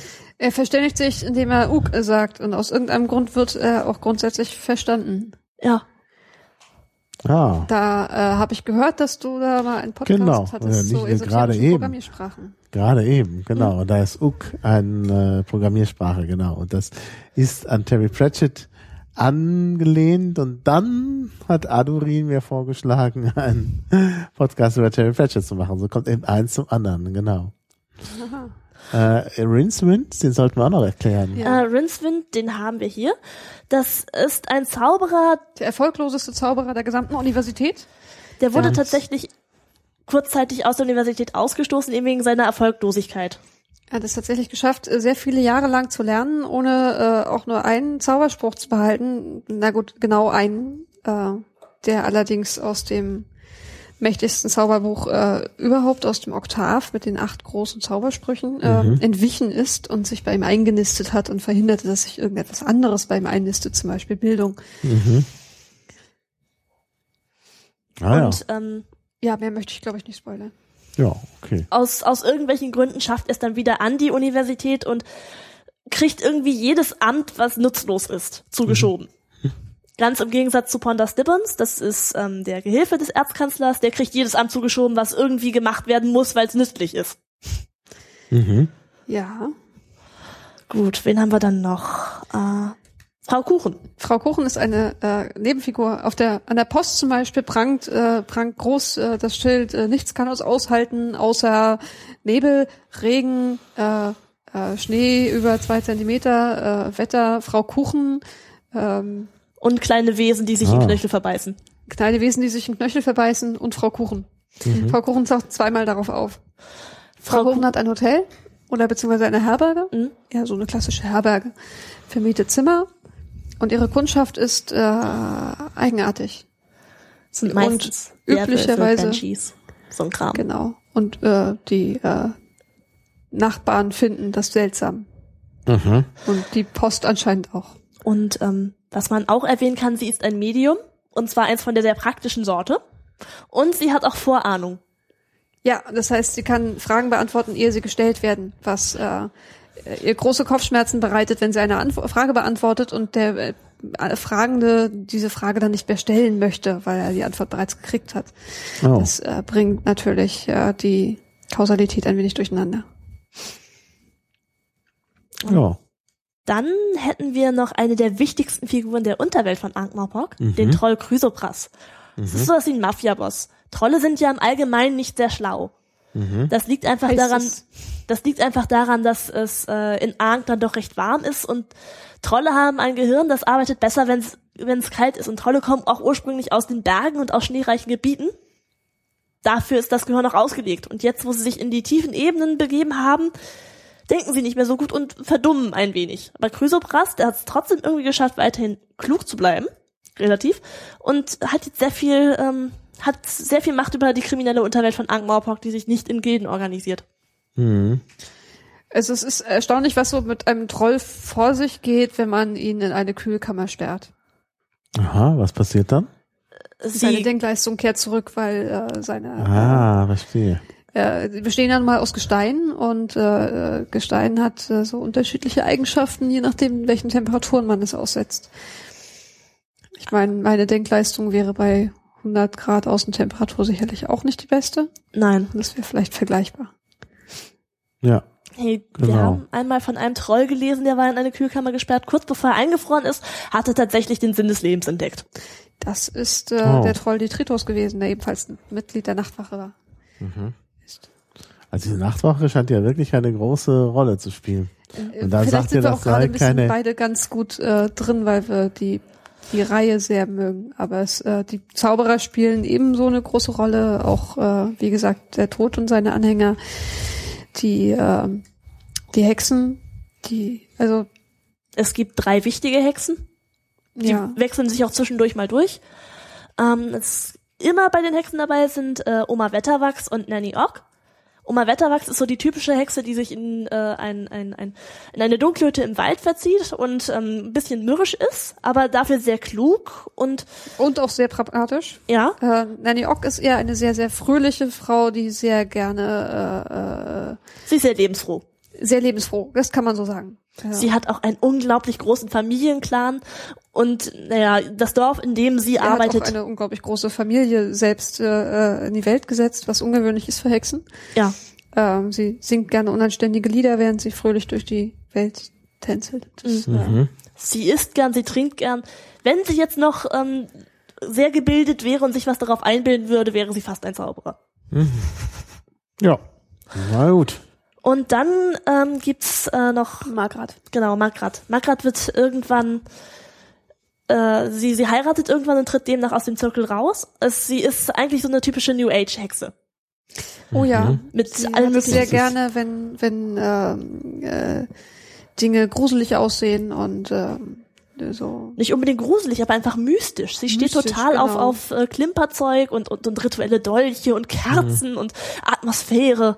Und das braucht man eigentlich gar nicht. Genau, die anderen sind da sehr äh, pragmatisch und äh, da geht es dann eben viel um Schafe und es geht um, äh, äh, wie lösen wir jetzt dieses Problem und ähm, und dann kommt Margrat und stellt sich das mal auf eine ganz bestimmte Art und Weise vor und äh, aber es gibt nicht eine richtige Art Hexe zu sein, insofern äh, Mhm.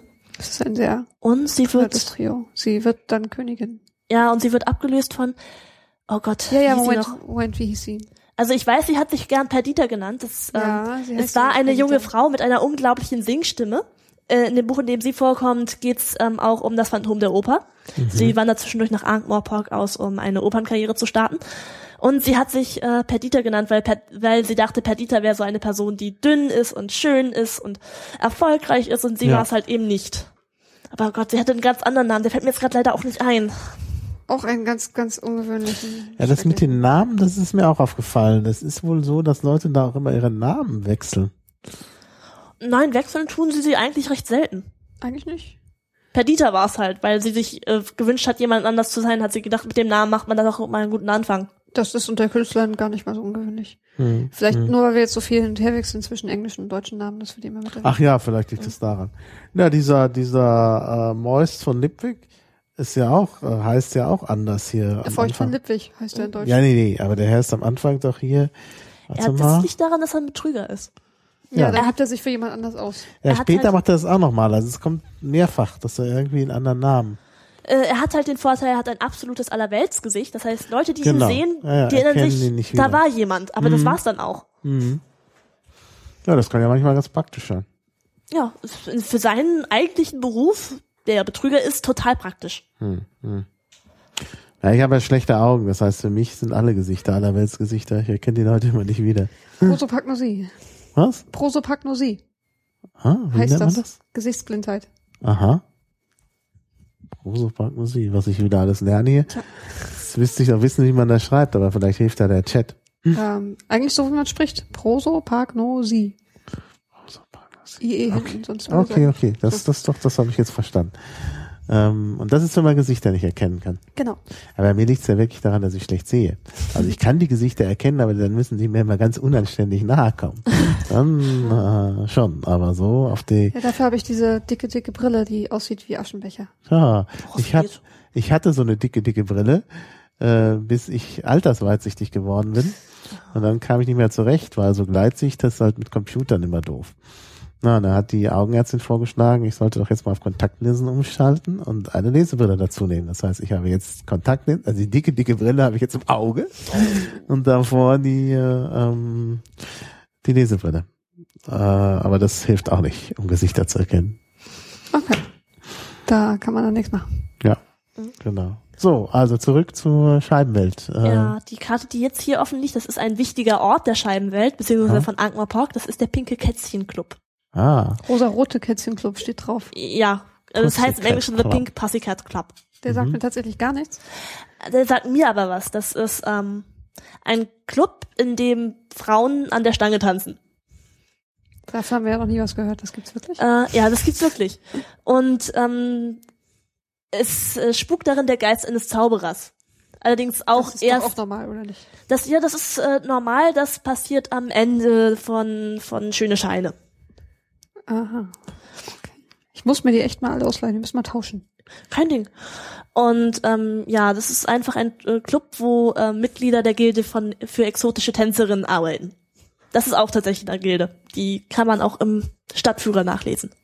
Die Gilde der exotischen Tänzerinnen. Das ist einfach so ein, so ein Gentleman's Club, wo man dann sich hinsetzt. Gentleman's Club. Ja, heißt das nicht so? Ja, ja, sowas gibt's. Setzen sich dann eben die Kerle hin, trinken was, schauen sich hübsche Frauen an. Ja, Ja, aber ich glaube, ein Gentleman's Club ist was anderes. ach so. Gentleman's Club sind die in, London, da gibt's so Clubs für reiche äh, Geschäftsleute, die da reingehen, um da die Zeitung zu lesen. Also Frauen sind da gar Okay. nicht zugelassen, glaube ich. Ach so. Und schon gar keine schönen. Naja.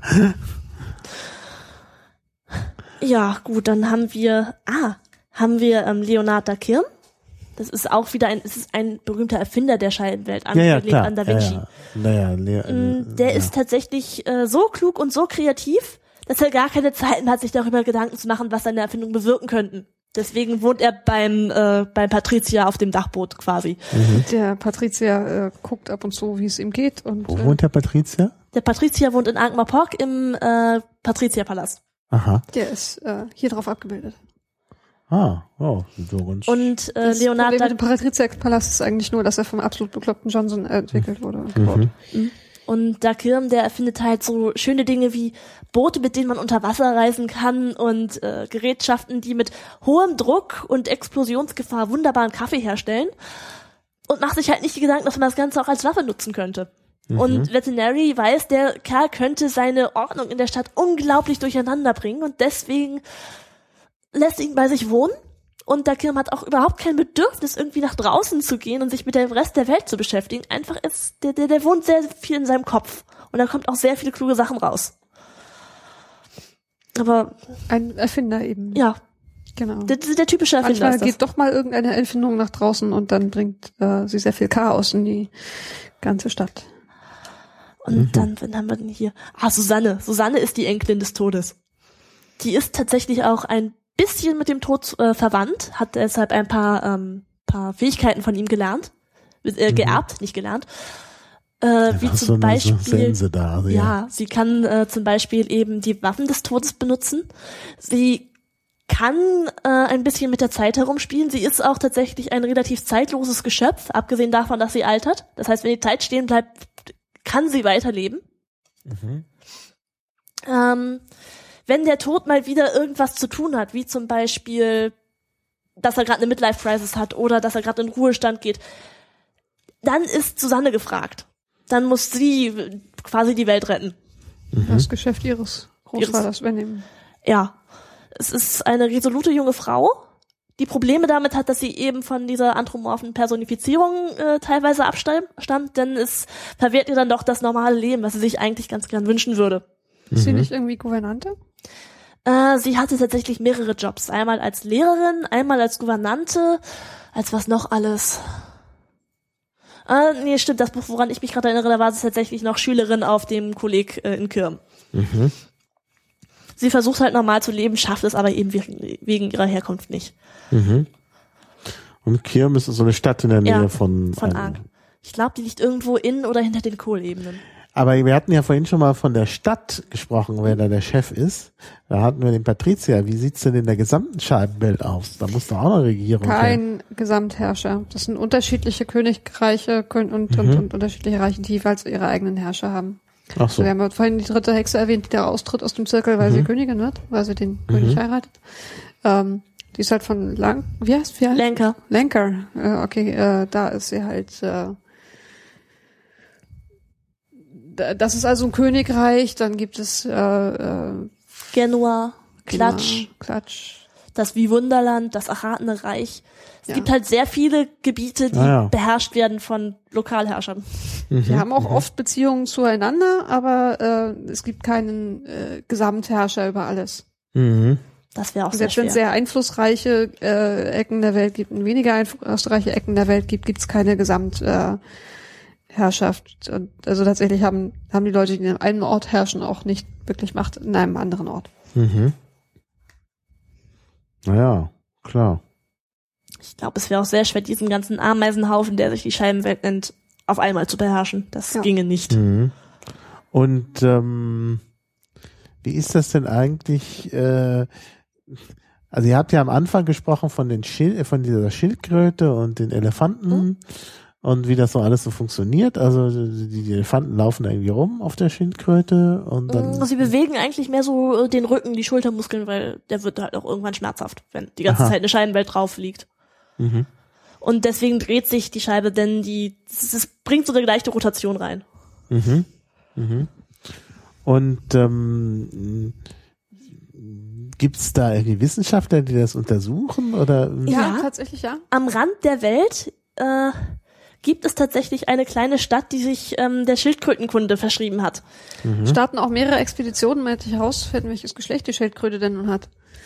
Ja, das ist ja nur die wichtigste Frage überhaupt. Tja. Das wird ähm, am Ende von A Light Fantastic oder A Ja, Call of Magic das gelöst. Licht der Fantasie? Oder Genau, Licht der Fantasie Farbe oder Farbe der Magie. Irgend- Eins von beiden, das habe ich auch als Doppelband. Du auch, ne? Mhm. Mhm. Ja. Ähm, das nehmen wir mal aber nicht vorweg. Ja, okay, okay. Also es geht auch tatsächlich um dieses Gesamtsetting. Genau. Ja. Der, Ähm, es gibt auch immer wieder, äh, gerade in den, in den Büchern, die sich sehr viel mit Magie und Magietheorie beschäftigen, äh, äh, wird auch manchmal die Frage ab- aufgeworfen, wie, wie absurd diese Welt eigentlich ist und warum eine so absurde Welt überhaupt existieren kann. Ähm, Magie spielt auch dabei wieder eine große Rolle. Also zum Beispiel ist, äh, hat, hat äh, die starke Magiekonzentration in der Scheibenwelt und auf der Scheibenwelt auch äh, tatsächlich physische, physikalische Auswirkungen. So äh, fließt das Licht sehr viel langsamer über äh, Gebiete mit hoher Magiekonzentration und äh, mhm. äh, Alles gut. ja. Naja. Also da, da, äh, da gibt es auch ab und zu Gespräche über äh, Parallelwelten, über andere Universen, über äh, Entstehung von Universen. Das aber eher am Rande. Vogelwelt, ja, Eher am genau. Rande. Aha. Ah ja. Ja, das ist schon, ja, schon ziemlich spannend. Und da kann man viel rausholen. Haben wir denn hier auf dem Tisch noch irgendwas, was wir noch gar nicht angesprochen haben? Also wir haben ja diese ähm, die Karte, die da vorne Mhm. hängt, dann den Stadtführer, dann unheimlich viele Bücher. Der fällt ein bisschen raus, ne? Ach, Maurice der Kater? Maurice der Kater. Den könnte man extra ansprechen. Ja, tatsächlich ist das ähm, eins der wenigen klassischen Märchenbücher, die Pratchett geschrieben hat. Mhm. Wobei man auch nicht wirklich sagen kann, dass es klassisch ist. Es ist halt Pratchett, ne? Es beschäftigt sich ähm, mit dem Märchen des Rattenfängers, allerdings aus der Sicht ähm, des Rattenfängers, wenn er dann ein Schwindler gewesen wäre. Mhm. Das heißt, es gibt da einen Jungen mit einer sprechenden Katze und äh, einen, einem Rudel, oder nennt man das Rudel jedenfalls, einer Gruppe sprechender Mäuse. Und sie ziehen eben in Überwald von Stadt zu Stadt und machen diesen Städten glauben, sie hätten eine Rattenplage. Mhm. Und in einer Stadt bleiben sie hängen, denn da haben sie schon vorher eine Rattenplage, aber es gibt keine einzige Ratte. Mhm. Das ist dann eben so, so eine Art Mini-Kriminalfall. Es fällt schon raus, weil am Ende tatsächlich alles gut wird und nicht einfach nur alles richtig. Mhm. Ja, tatsächlich, tatsächlich zeichnet sich Pratchett dadurch aus, dass es keine guten Enden, aber auch keine schlechten gibt. Mhm. Es geht halt weiter. Es findet, finden Dinge einen Abschluss, aber Mhm. sie sind nicht so, dass man ein, ein warmes, flauschiges Gefühl im Bauch kriegt. Ähm, Ja, man soll ja weiterlesen, ja, klar. Maurice der Kater wiederum ist tatsächlich ein Kinderbuch und äh, äh, auch sehr, äh, ja, ist ein Märchen. Mhm. Es ist Mhm. tatsächlich ein Märchen. Es Ja. wird am Ende wirklich alles gut, nicht nur richtig. Mhm. Ja, das ist überhaupt ja die Geschichte mit dem Genre hatten wir ja vorhin schon angesprochen und äh, ich habe ja jetzt hier nochmal, wenn man das durch ähm, scrollt, die Liste, dann gibt es immer so, so verschiedene Farben in der Wikipedia. Illustrierte Romane, die, was ich noch nicht gesehen habe, weil da die Illustrationen fehlen in dem Beispiel, was ihr da habt. Äh, dann gibt's halt, das wieder illustrierter Roman, also Eric, also das war ja der, den, der, den wir hier haben. Ähm, dann äh, wahre Helden, auch illustriert. Und dann Maurice der Kater, da steht eben Jugendliteratur und Ja. kleine freie Männer Das auch. ist das von die, die, die Ein Hut ähm, voller vier Sterne. Bücher. Das sind die vier Bücher, von denen ich vorhin erzählt Der habe. Das, die auf der auf der Kreide. das Mitternachtskleid sind schon fünf. Genau, ne, das sind ne, das sind die. ge- der- Also das Mitternachtskleid, äh, die kleinen freien Männer, das äh, Der Winterschmied. der Winterschmied und ein, Hut voller Sterne. Sterne. Diese vier sind Ach auf so. jeden Fall äh, die Also, Reihe um. um Maurice der. Kater zählt da nicht dazu. Nee, Maurice der Kater ist äh, tatsächlich ein einzelnes Buch. Und das, was noch kommt, Scouting for Trolls, ist auch äh, gelb, also auch ein Jugendbuch. Okay. Kannst du da irgendwie erkennen, Nee. welche Gruppe das? Okay. Ja, es steht Jugendbuch dabei. Noch nicht Und- stehen, steht da. Mehr steht und da jetzt mehr steht da nicht. Ja, es hätte ja sein können, dass irgendwie Info geleakt worden ist, zu welcher Nee. Gruppe dieses Buch gehört, zu den Nee. Wachen oder zu Tiffany oder Scouting for Trolls. Das klingt. Nee, ich kann es nicht einordnen. Was ist das mit den Gruppen von Büchern, von denen du, denen du gerade sprichst? Das Ja, sind einfach gesagt, diese Handelsstränge. Genau, die, so. die Wachen zum Beispiel, die Zauberer, äh, Ja. der Tod, die Hexen.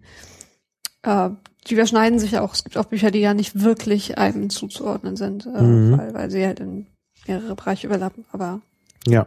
die sind auch nicht wirklich isoliert voneinander, aber man kann die schon so sortieren, weil die. Ach, hier ist die Klassifizierung. Rincewind, äh, Hexentod, Rincewind, Hexen, diverse, Stadtwache, Rincewind, Ankh-Morpork, Tod, Hexen, diverse Hexen, Stadtwache, Tod, Rincewind, ja, ja, klar. Genau, Rinsford ist äh, auch ein Zauberer. Ja, aber den wir Das schon ist dieser gesprochen. Das ist erfolglose, erfolglos. arme Tropf. Genau. Genau. Mhm. Ich glaube, was wir aber noch gar nicht erwähnt haben, das ist die Kerkerdimension. Ja, das ist dann so eine dieser schönen Paralleldimensionen. Die Kerkerdimension ist äh, die, aus der komische Dinge kommen, wenn sie denn einen Zugang zu unserer Welt findet. Mhm. Die ist tatsächlich sehr äh, Cthulhu-mäßig. Ja. Mhm. Also die Dinge, die da rauskommen, die sind nicht schön, die sind auch nicht nett. Mhm. Und wenn sie dann rauskommen, dann äh, gibt's Probleme. Ziemlich große. Dann ist die Realität gerade mal wieder kaputt. Mhm. Das ist so eine Sache, um die sich die Zauberer zu kümmern haben, äh, weil sie die einzigen sind, die äh, das Know-how und auch die Möglichkeiten haben, solche Sachen zu verhindern. Meistens machen sie sie aber auch kaputt. Meistens sind sie aber auch diejenigen, die es kaputt machen. So das muss heißt, den Risse im Raumzeitgefüge und im Realitätsnetz da. da eintragen. So. Ja. ja, da Also in der Wikipedia steht, dass diese einzelnen Zyklen, dass man es danach einteilt, wer äh, vorkommt, welche Leute Mhm. Ja. mitspielen. Das ist am einfachsten. Mhm. Also es ich- definiert sich ja auch im Prinzip darüber, welchen Personenkreis man gerade betrachtet. Hier ist nochmal die Liste. Die Zauberergeschichten, die Hexengeschichte, die Todgeschichten, Stadtwache-Geschichten, Ankh-Morpork-Geschichten und einzige Romane. Ja, Ankh-Morpork-Geschichten würde ich jetzt gar nicht so genau wissen. Was sind denn Ankh-Morpork-Geschichten? Na, zum Beispiel die Umfeu äh, nicht Umfeucht von Litwig, doch die auch, aber auch zum Beispiel ähm, hier äh, die volle Wahrheit. Das ist äh, das Buch, was sich mit der Stimmt. Zeitung beschäftigt. Stimmt, stimmt, stimmt. Und, Mit der und was das mit dem- beschäftigt? Mit der Zeitung. Der Und Zeit. mit Hollywood, ja. Das Hollywood ist aber auch, glaube ich, obwohl doch, es ist schon eine Ankh-Morpork-Geschichte. Ja, spielt nicht komplett in der Stadt, aber ist halt. Okay, dann weiß ich jetzt, wie das zu verstehen ist. Voll im Bilde. Mhm. Ja. Ja. Ja, ja, dann haben wir über alles äh, zumindest mal gesprochen. Doch. Ja. Über das Wichtigste auf jeden Ja. Fall. Ja, und da vorne liegt dann noch, ach, das ist das Spielbrett, was Das da ist das Spielbrett, liegt. was ich hier Ah. gerade ha liegen habe. Ja. Naja, wir hatten am Anfang, habe ich ja schon gesagt, mir wurde empfohlen, mit Going Postal anzufangen. Habt ihr, ähm, also da habe ich euch ja nach euren Empfehlungen gefragt, gibt es denn irgendwie einen, oder was ihr aber da nicht gesagt habt, ist, äh, was ist denn jetzt eure, euer Lieblingsroman? Wachen, Wachen. Bei mir ist es ganz klar Wachen, Wachen. Das ist auch das Buch, mit dem ich angefangen habe. Mhm.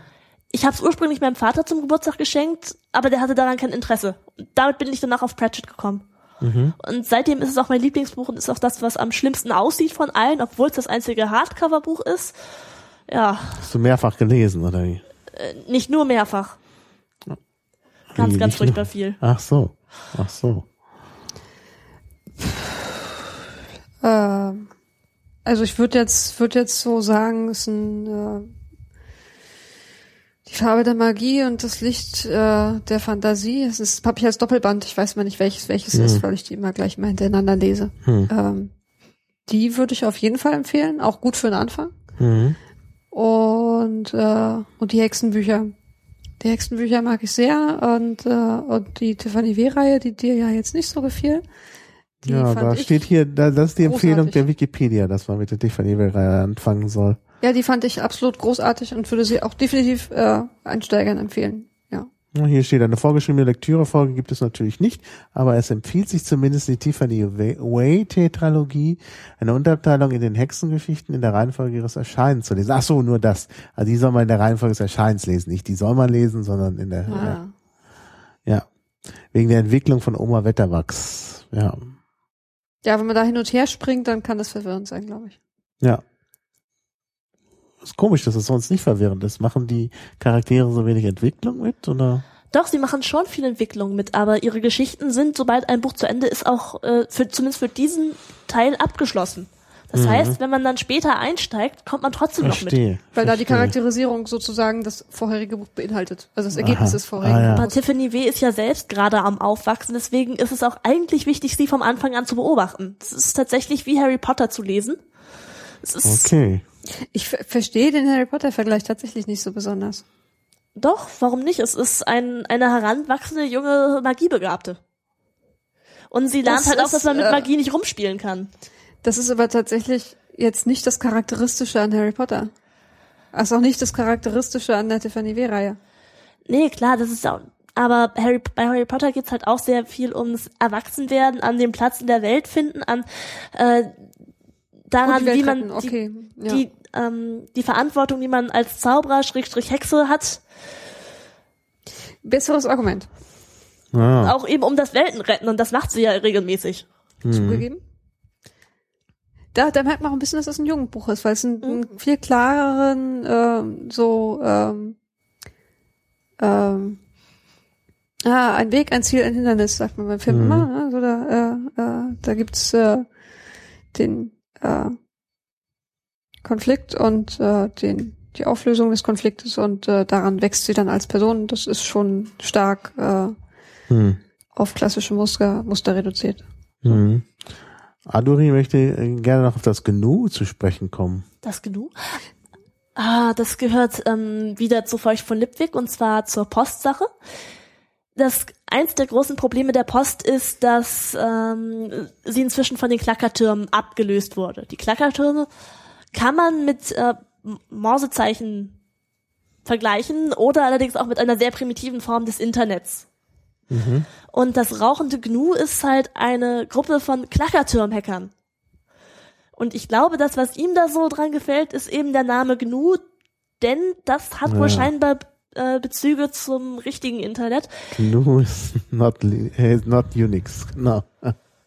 Ich bin nicht Und sicher. Also GNU tatsächlich gibt es in der Nomen-Trilogie einmal kurz die äh, äh, Erzählung, ähm, äh, wie äh, diskutiert wird, wie man denn einen Lastwagen stehlen könnte. Und da kommt jemand mit der Idee, wir könnten uns ein Gnu stehlen Mhm. und dann einen Menschen damit bedrohen. Denn wir haben gelesen, dass man Menschen mit Gnus bedrohen kann. Und das ist natürlich äh, äh, ganz falsch gelesen.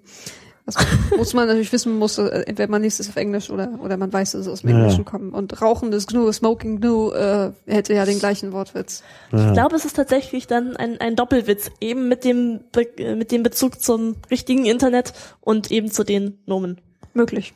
Smoking Gnu, also das G wird auf Englisch nicht gesprochen. Das ist, ist dann noch, das ist ja, das, Ja, aber wenn Gnu man das, ist ja wenn ein man das irre Witz liest, eigentlich. ich glaube, wenn man das tatsächlich liest, dann äh, würde man erstmal automatisch gerne lesen. Tatsächlich. Der Hm. Kopf biegt sich das ja in die richtige Reihenfolge. Ja, ja, klar. man Das erwartet.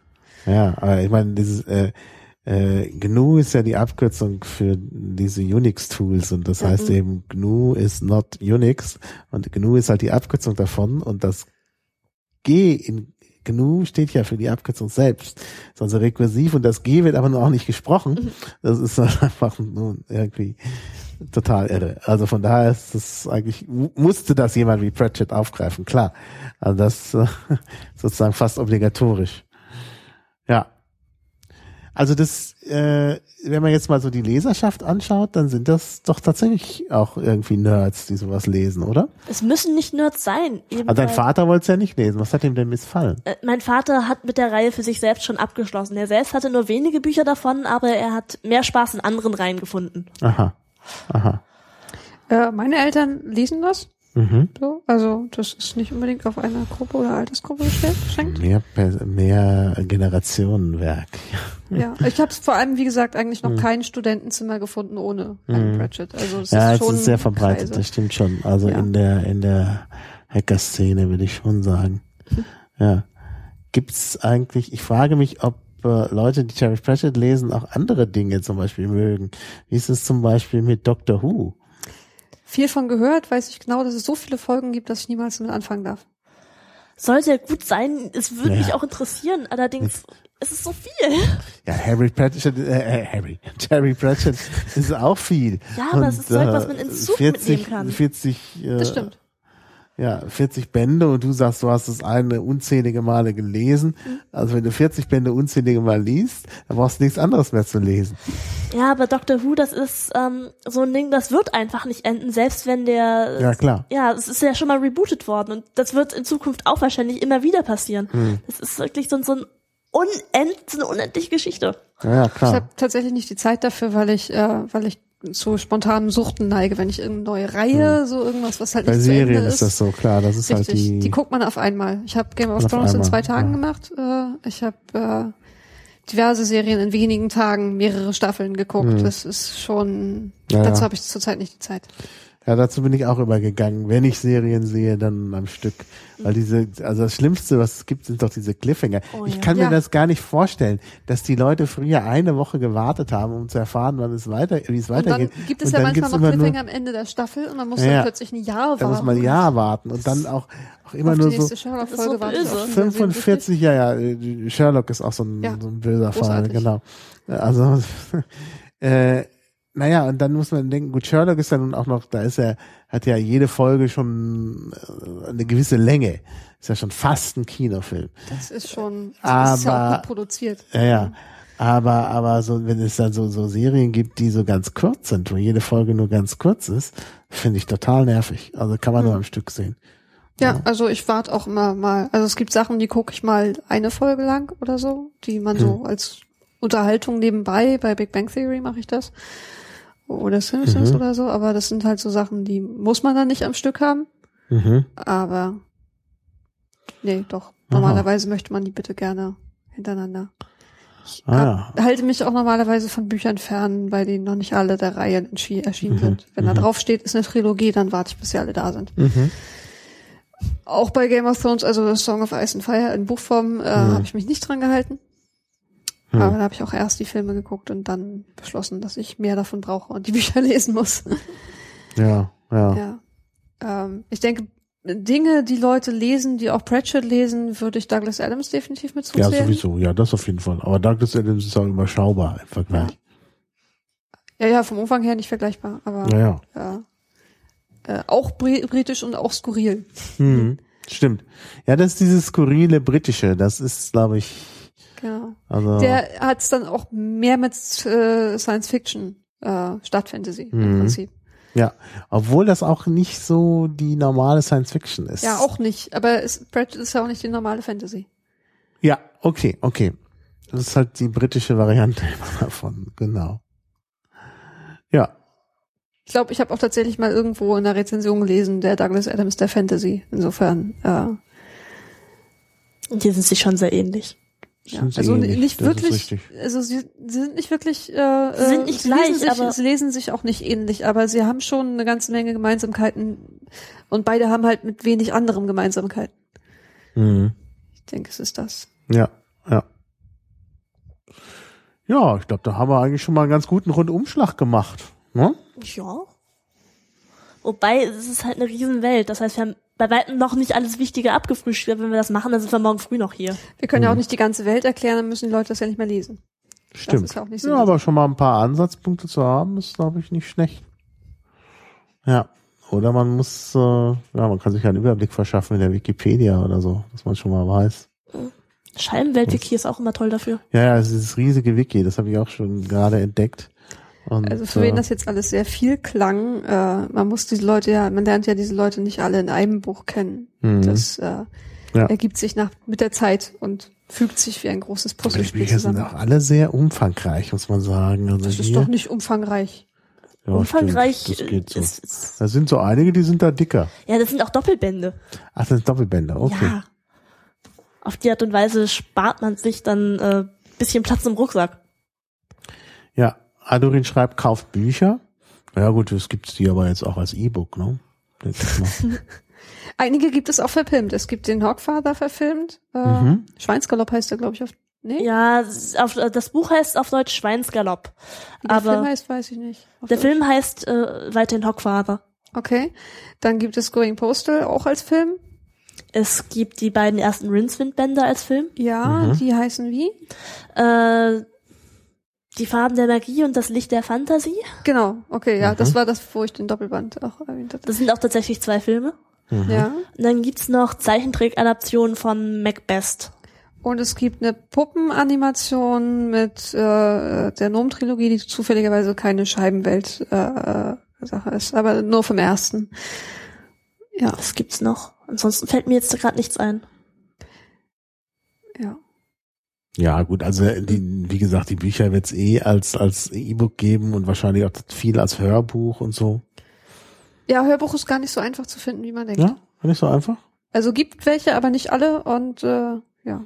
Auf Englisch, aber vielleicht doch eher, oder? Obwohl, Ich habe die mal versucht, Ja. jemandem zu schenken, der nicht gerne selbst liest, aber viel nebenbei guckt und hört. hm, Und äh, es war nicht so einfach, die Bücher, die ich haben wollte, hm. zu kriegen in Deutsch. Wobei ich weiß, das äh, Buch, wo Tod in Ruhestand geht, Gott, wie heißt das? Das gibt's zum Beispiel als Hörbuch. Das habe ich eben auch so jemandem geschenkt, Es der selbst gibt- nicht viel liest, aber viel hört. Es gibt viel äh, zu äh, als. Hörbuch, aber eben nicht alle tatsächlich. Was man doch eigentlich denken würde, weil sie haben noch schon ordentliche Reichweite und Verbreitung. Ja, klar, natürlich. Und ich glaube, das ist auch, sind auch so Texte, die sie als Hörbücher gut äh, machen. Ah, hier kommt noch mal der Hinweis, äh, Text Adventure. Ja, das hatte ich mal gefunden, weil ich weiß leider nicht mehr genau, wie es heißt. Mhm. Aber es gab auch tatsächlich mal eine Computerspieladaption von Rincewind. Mhm. Ich glaube, es waren tatsächlich eigenständige Geschichten. Das habe ich nicht gespielt. Ich habe es auch nicht für meinen PC gefunden. Amazon hatte es nicht.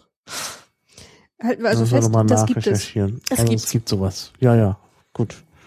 Ja, ist ja auch, das lässt sich ja auch gut machen. Also ich glaube, das Klar. ist äh, gut umzusetzen in so ein, so ein äh, Das ist einfach eine riesige Welt. Rollenspiel. Genau, ja, ja. Gut, das, meine, diese Geschichte hier mit dem, also das, äh, das ist, das war da vorne das Spielbrett mit äh, Ank äh, Morpork, dieses Scheiben, Scheibenbrettspiel.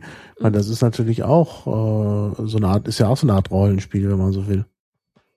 Ja.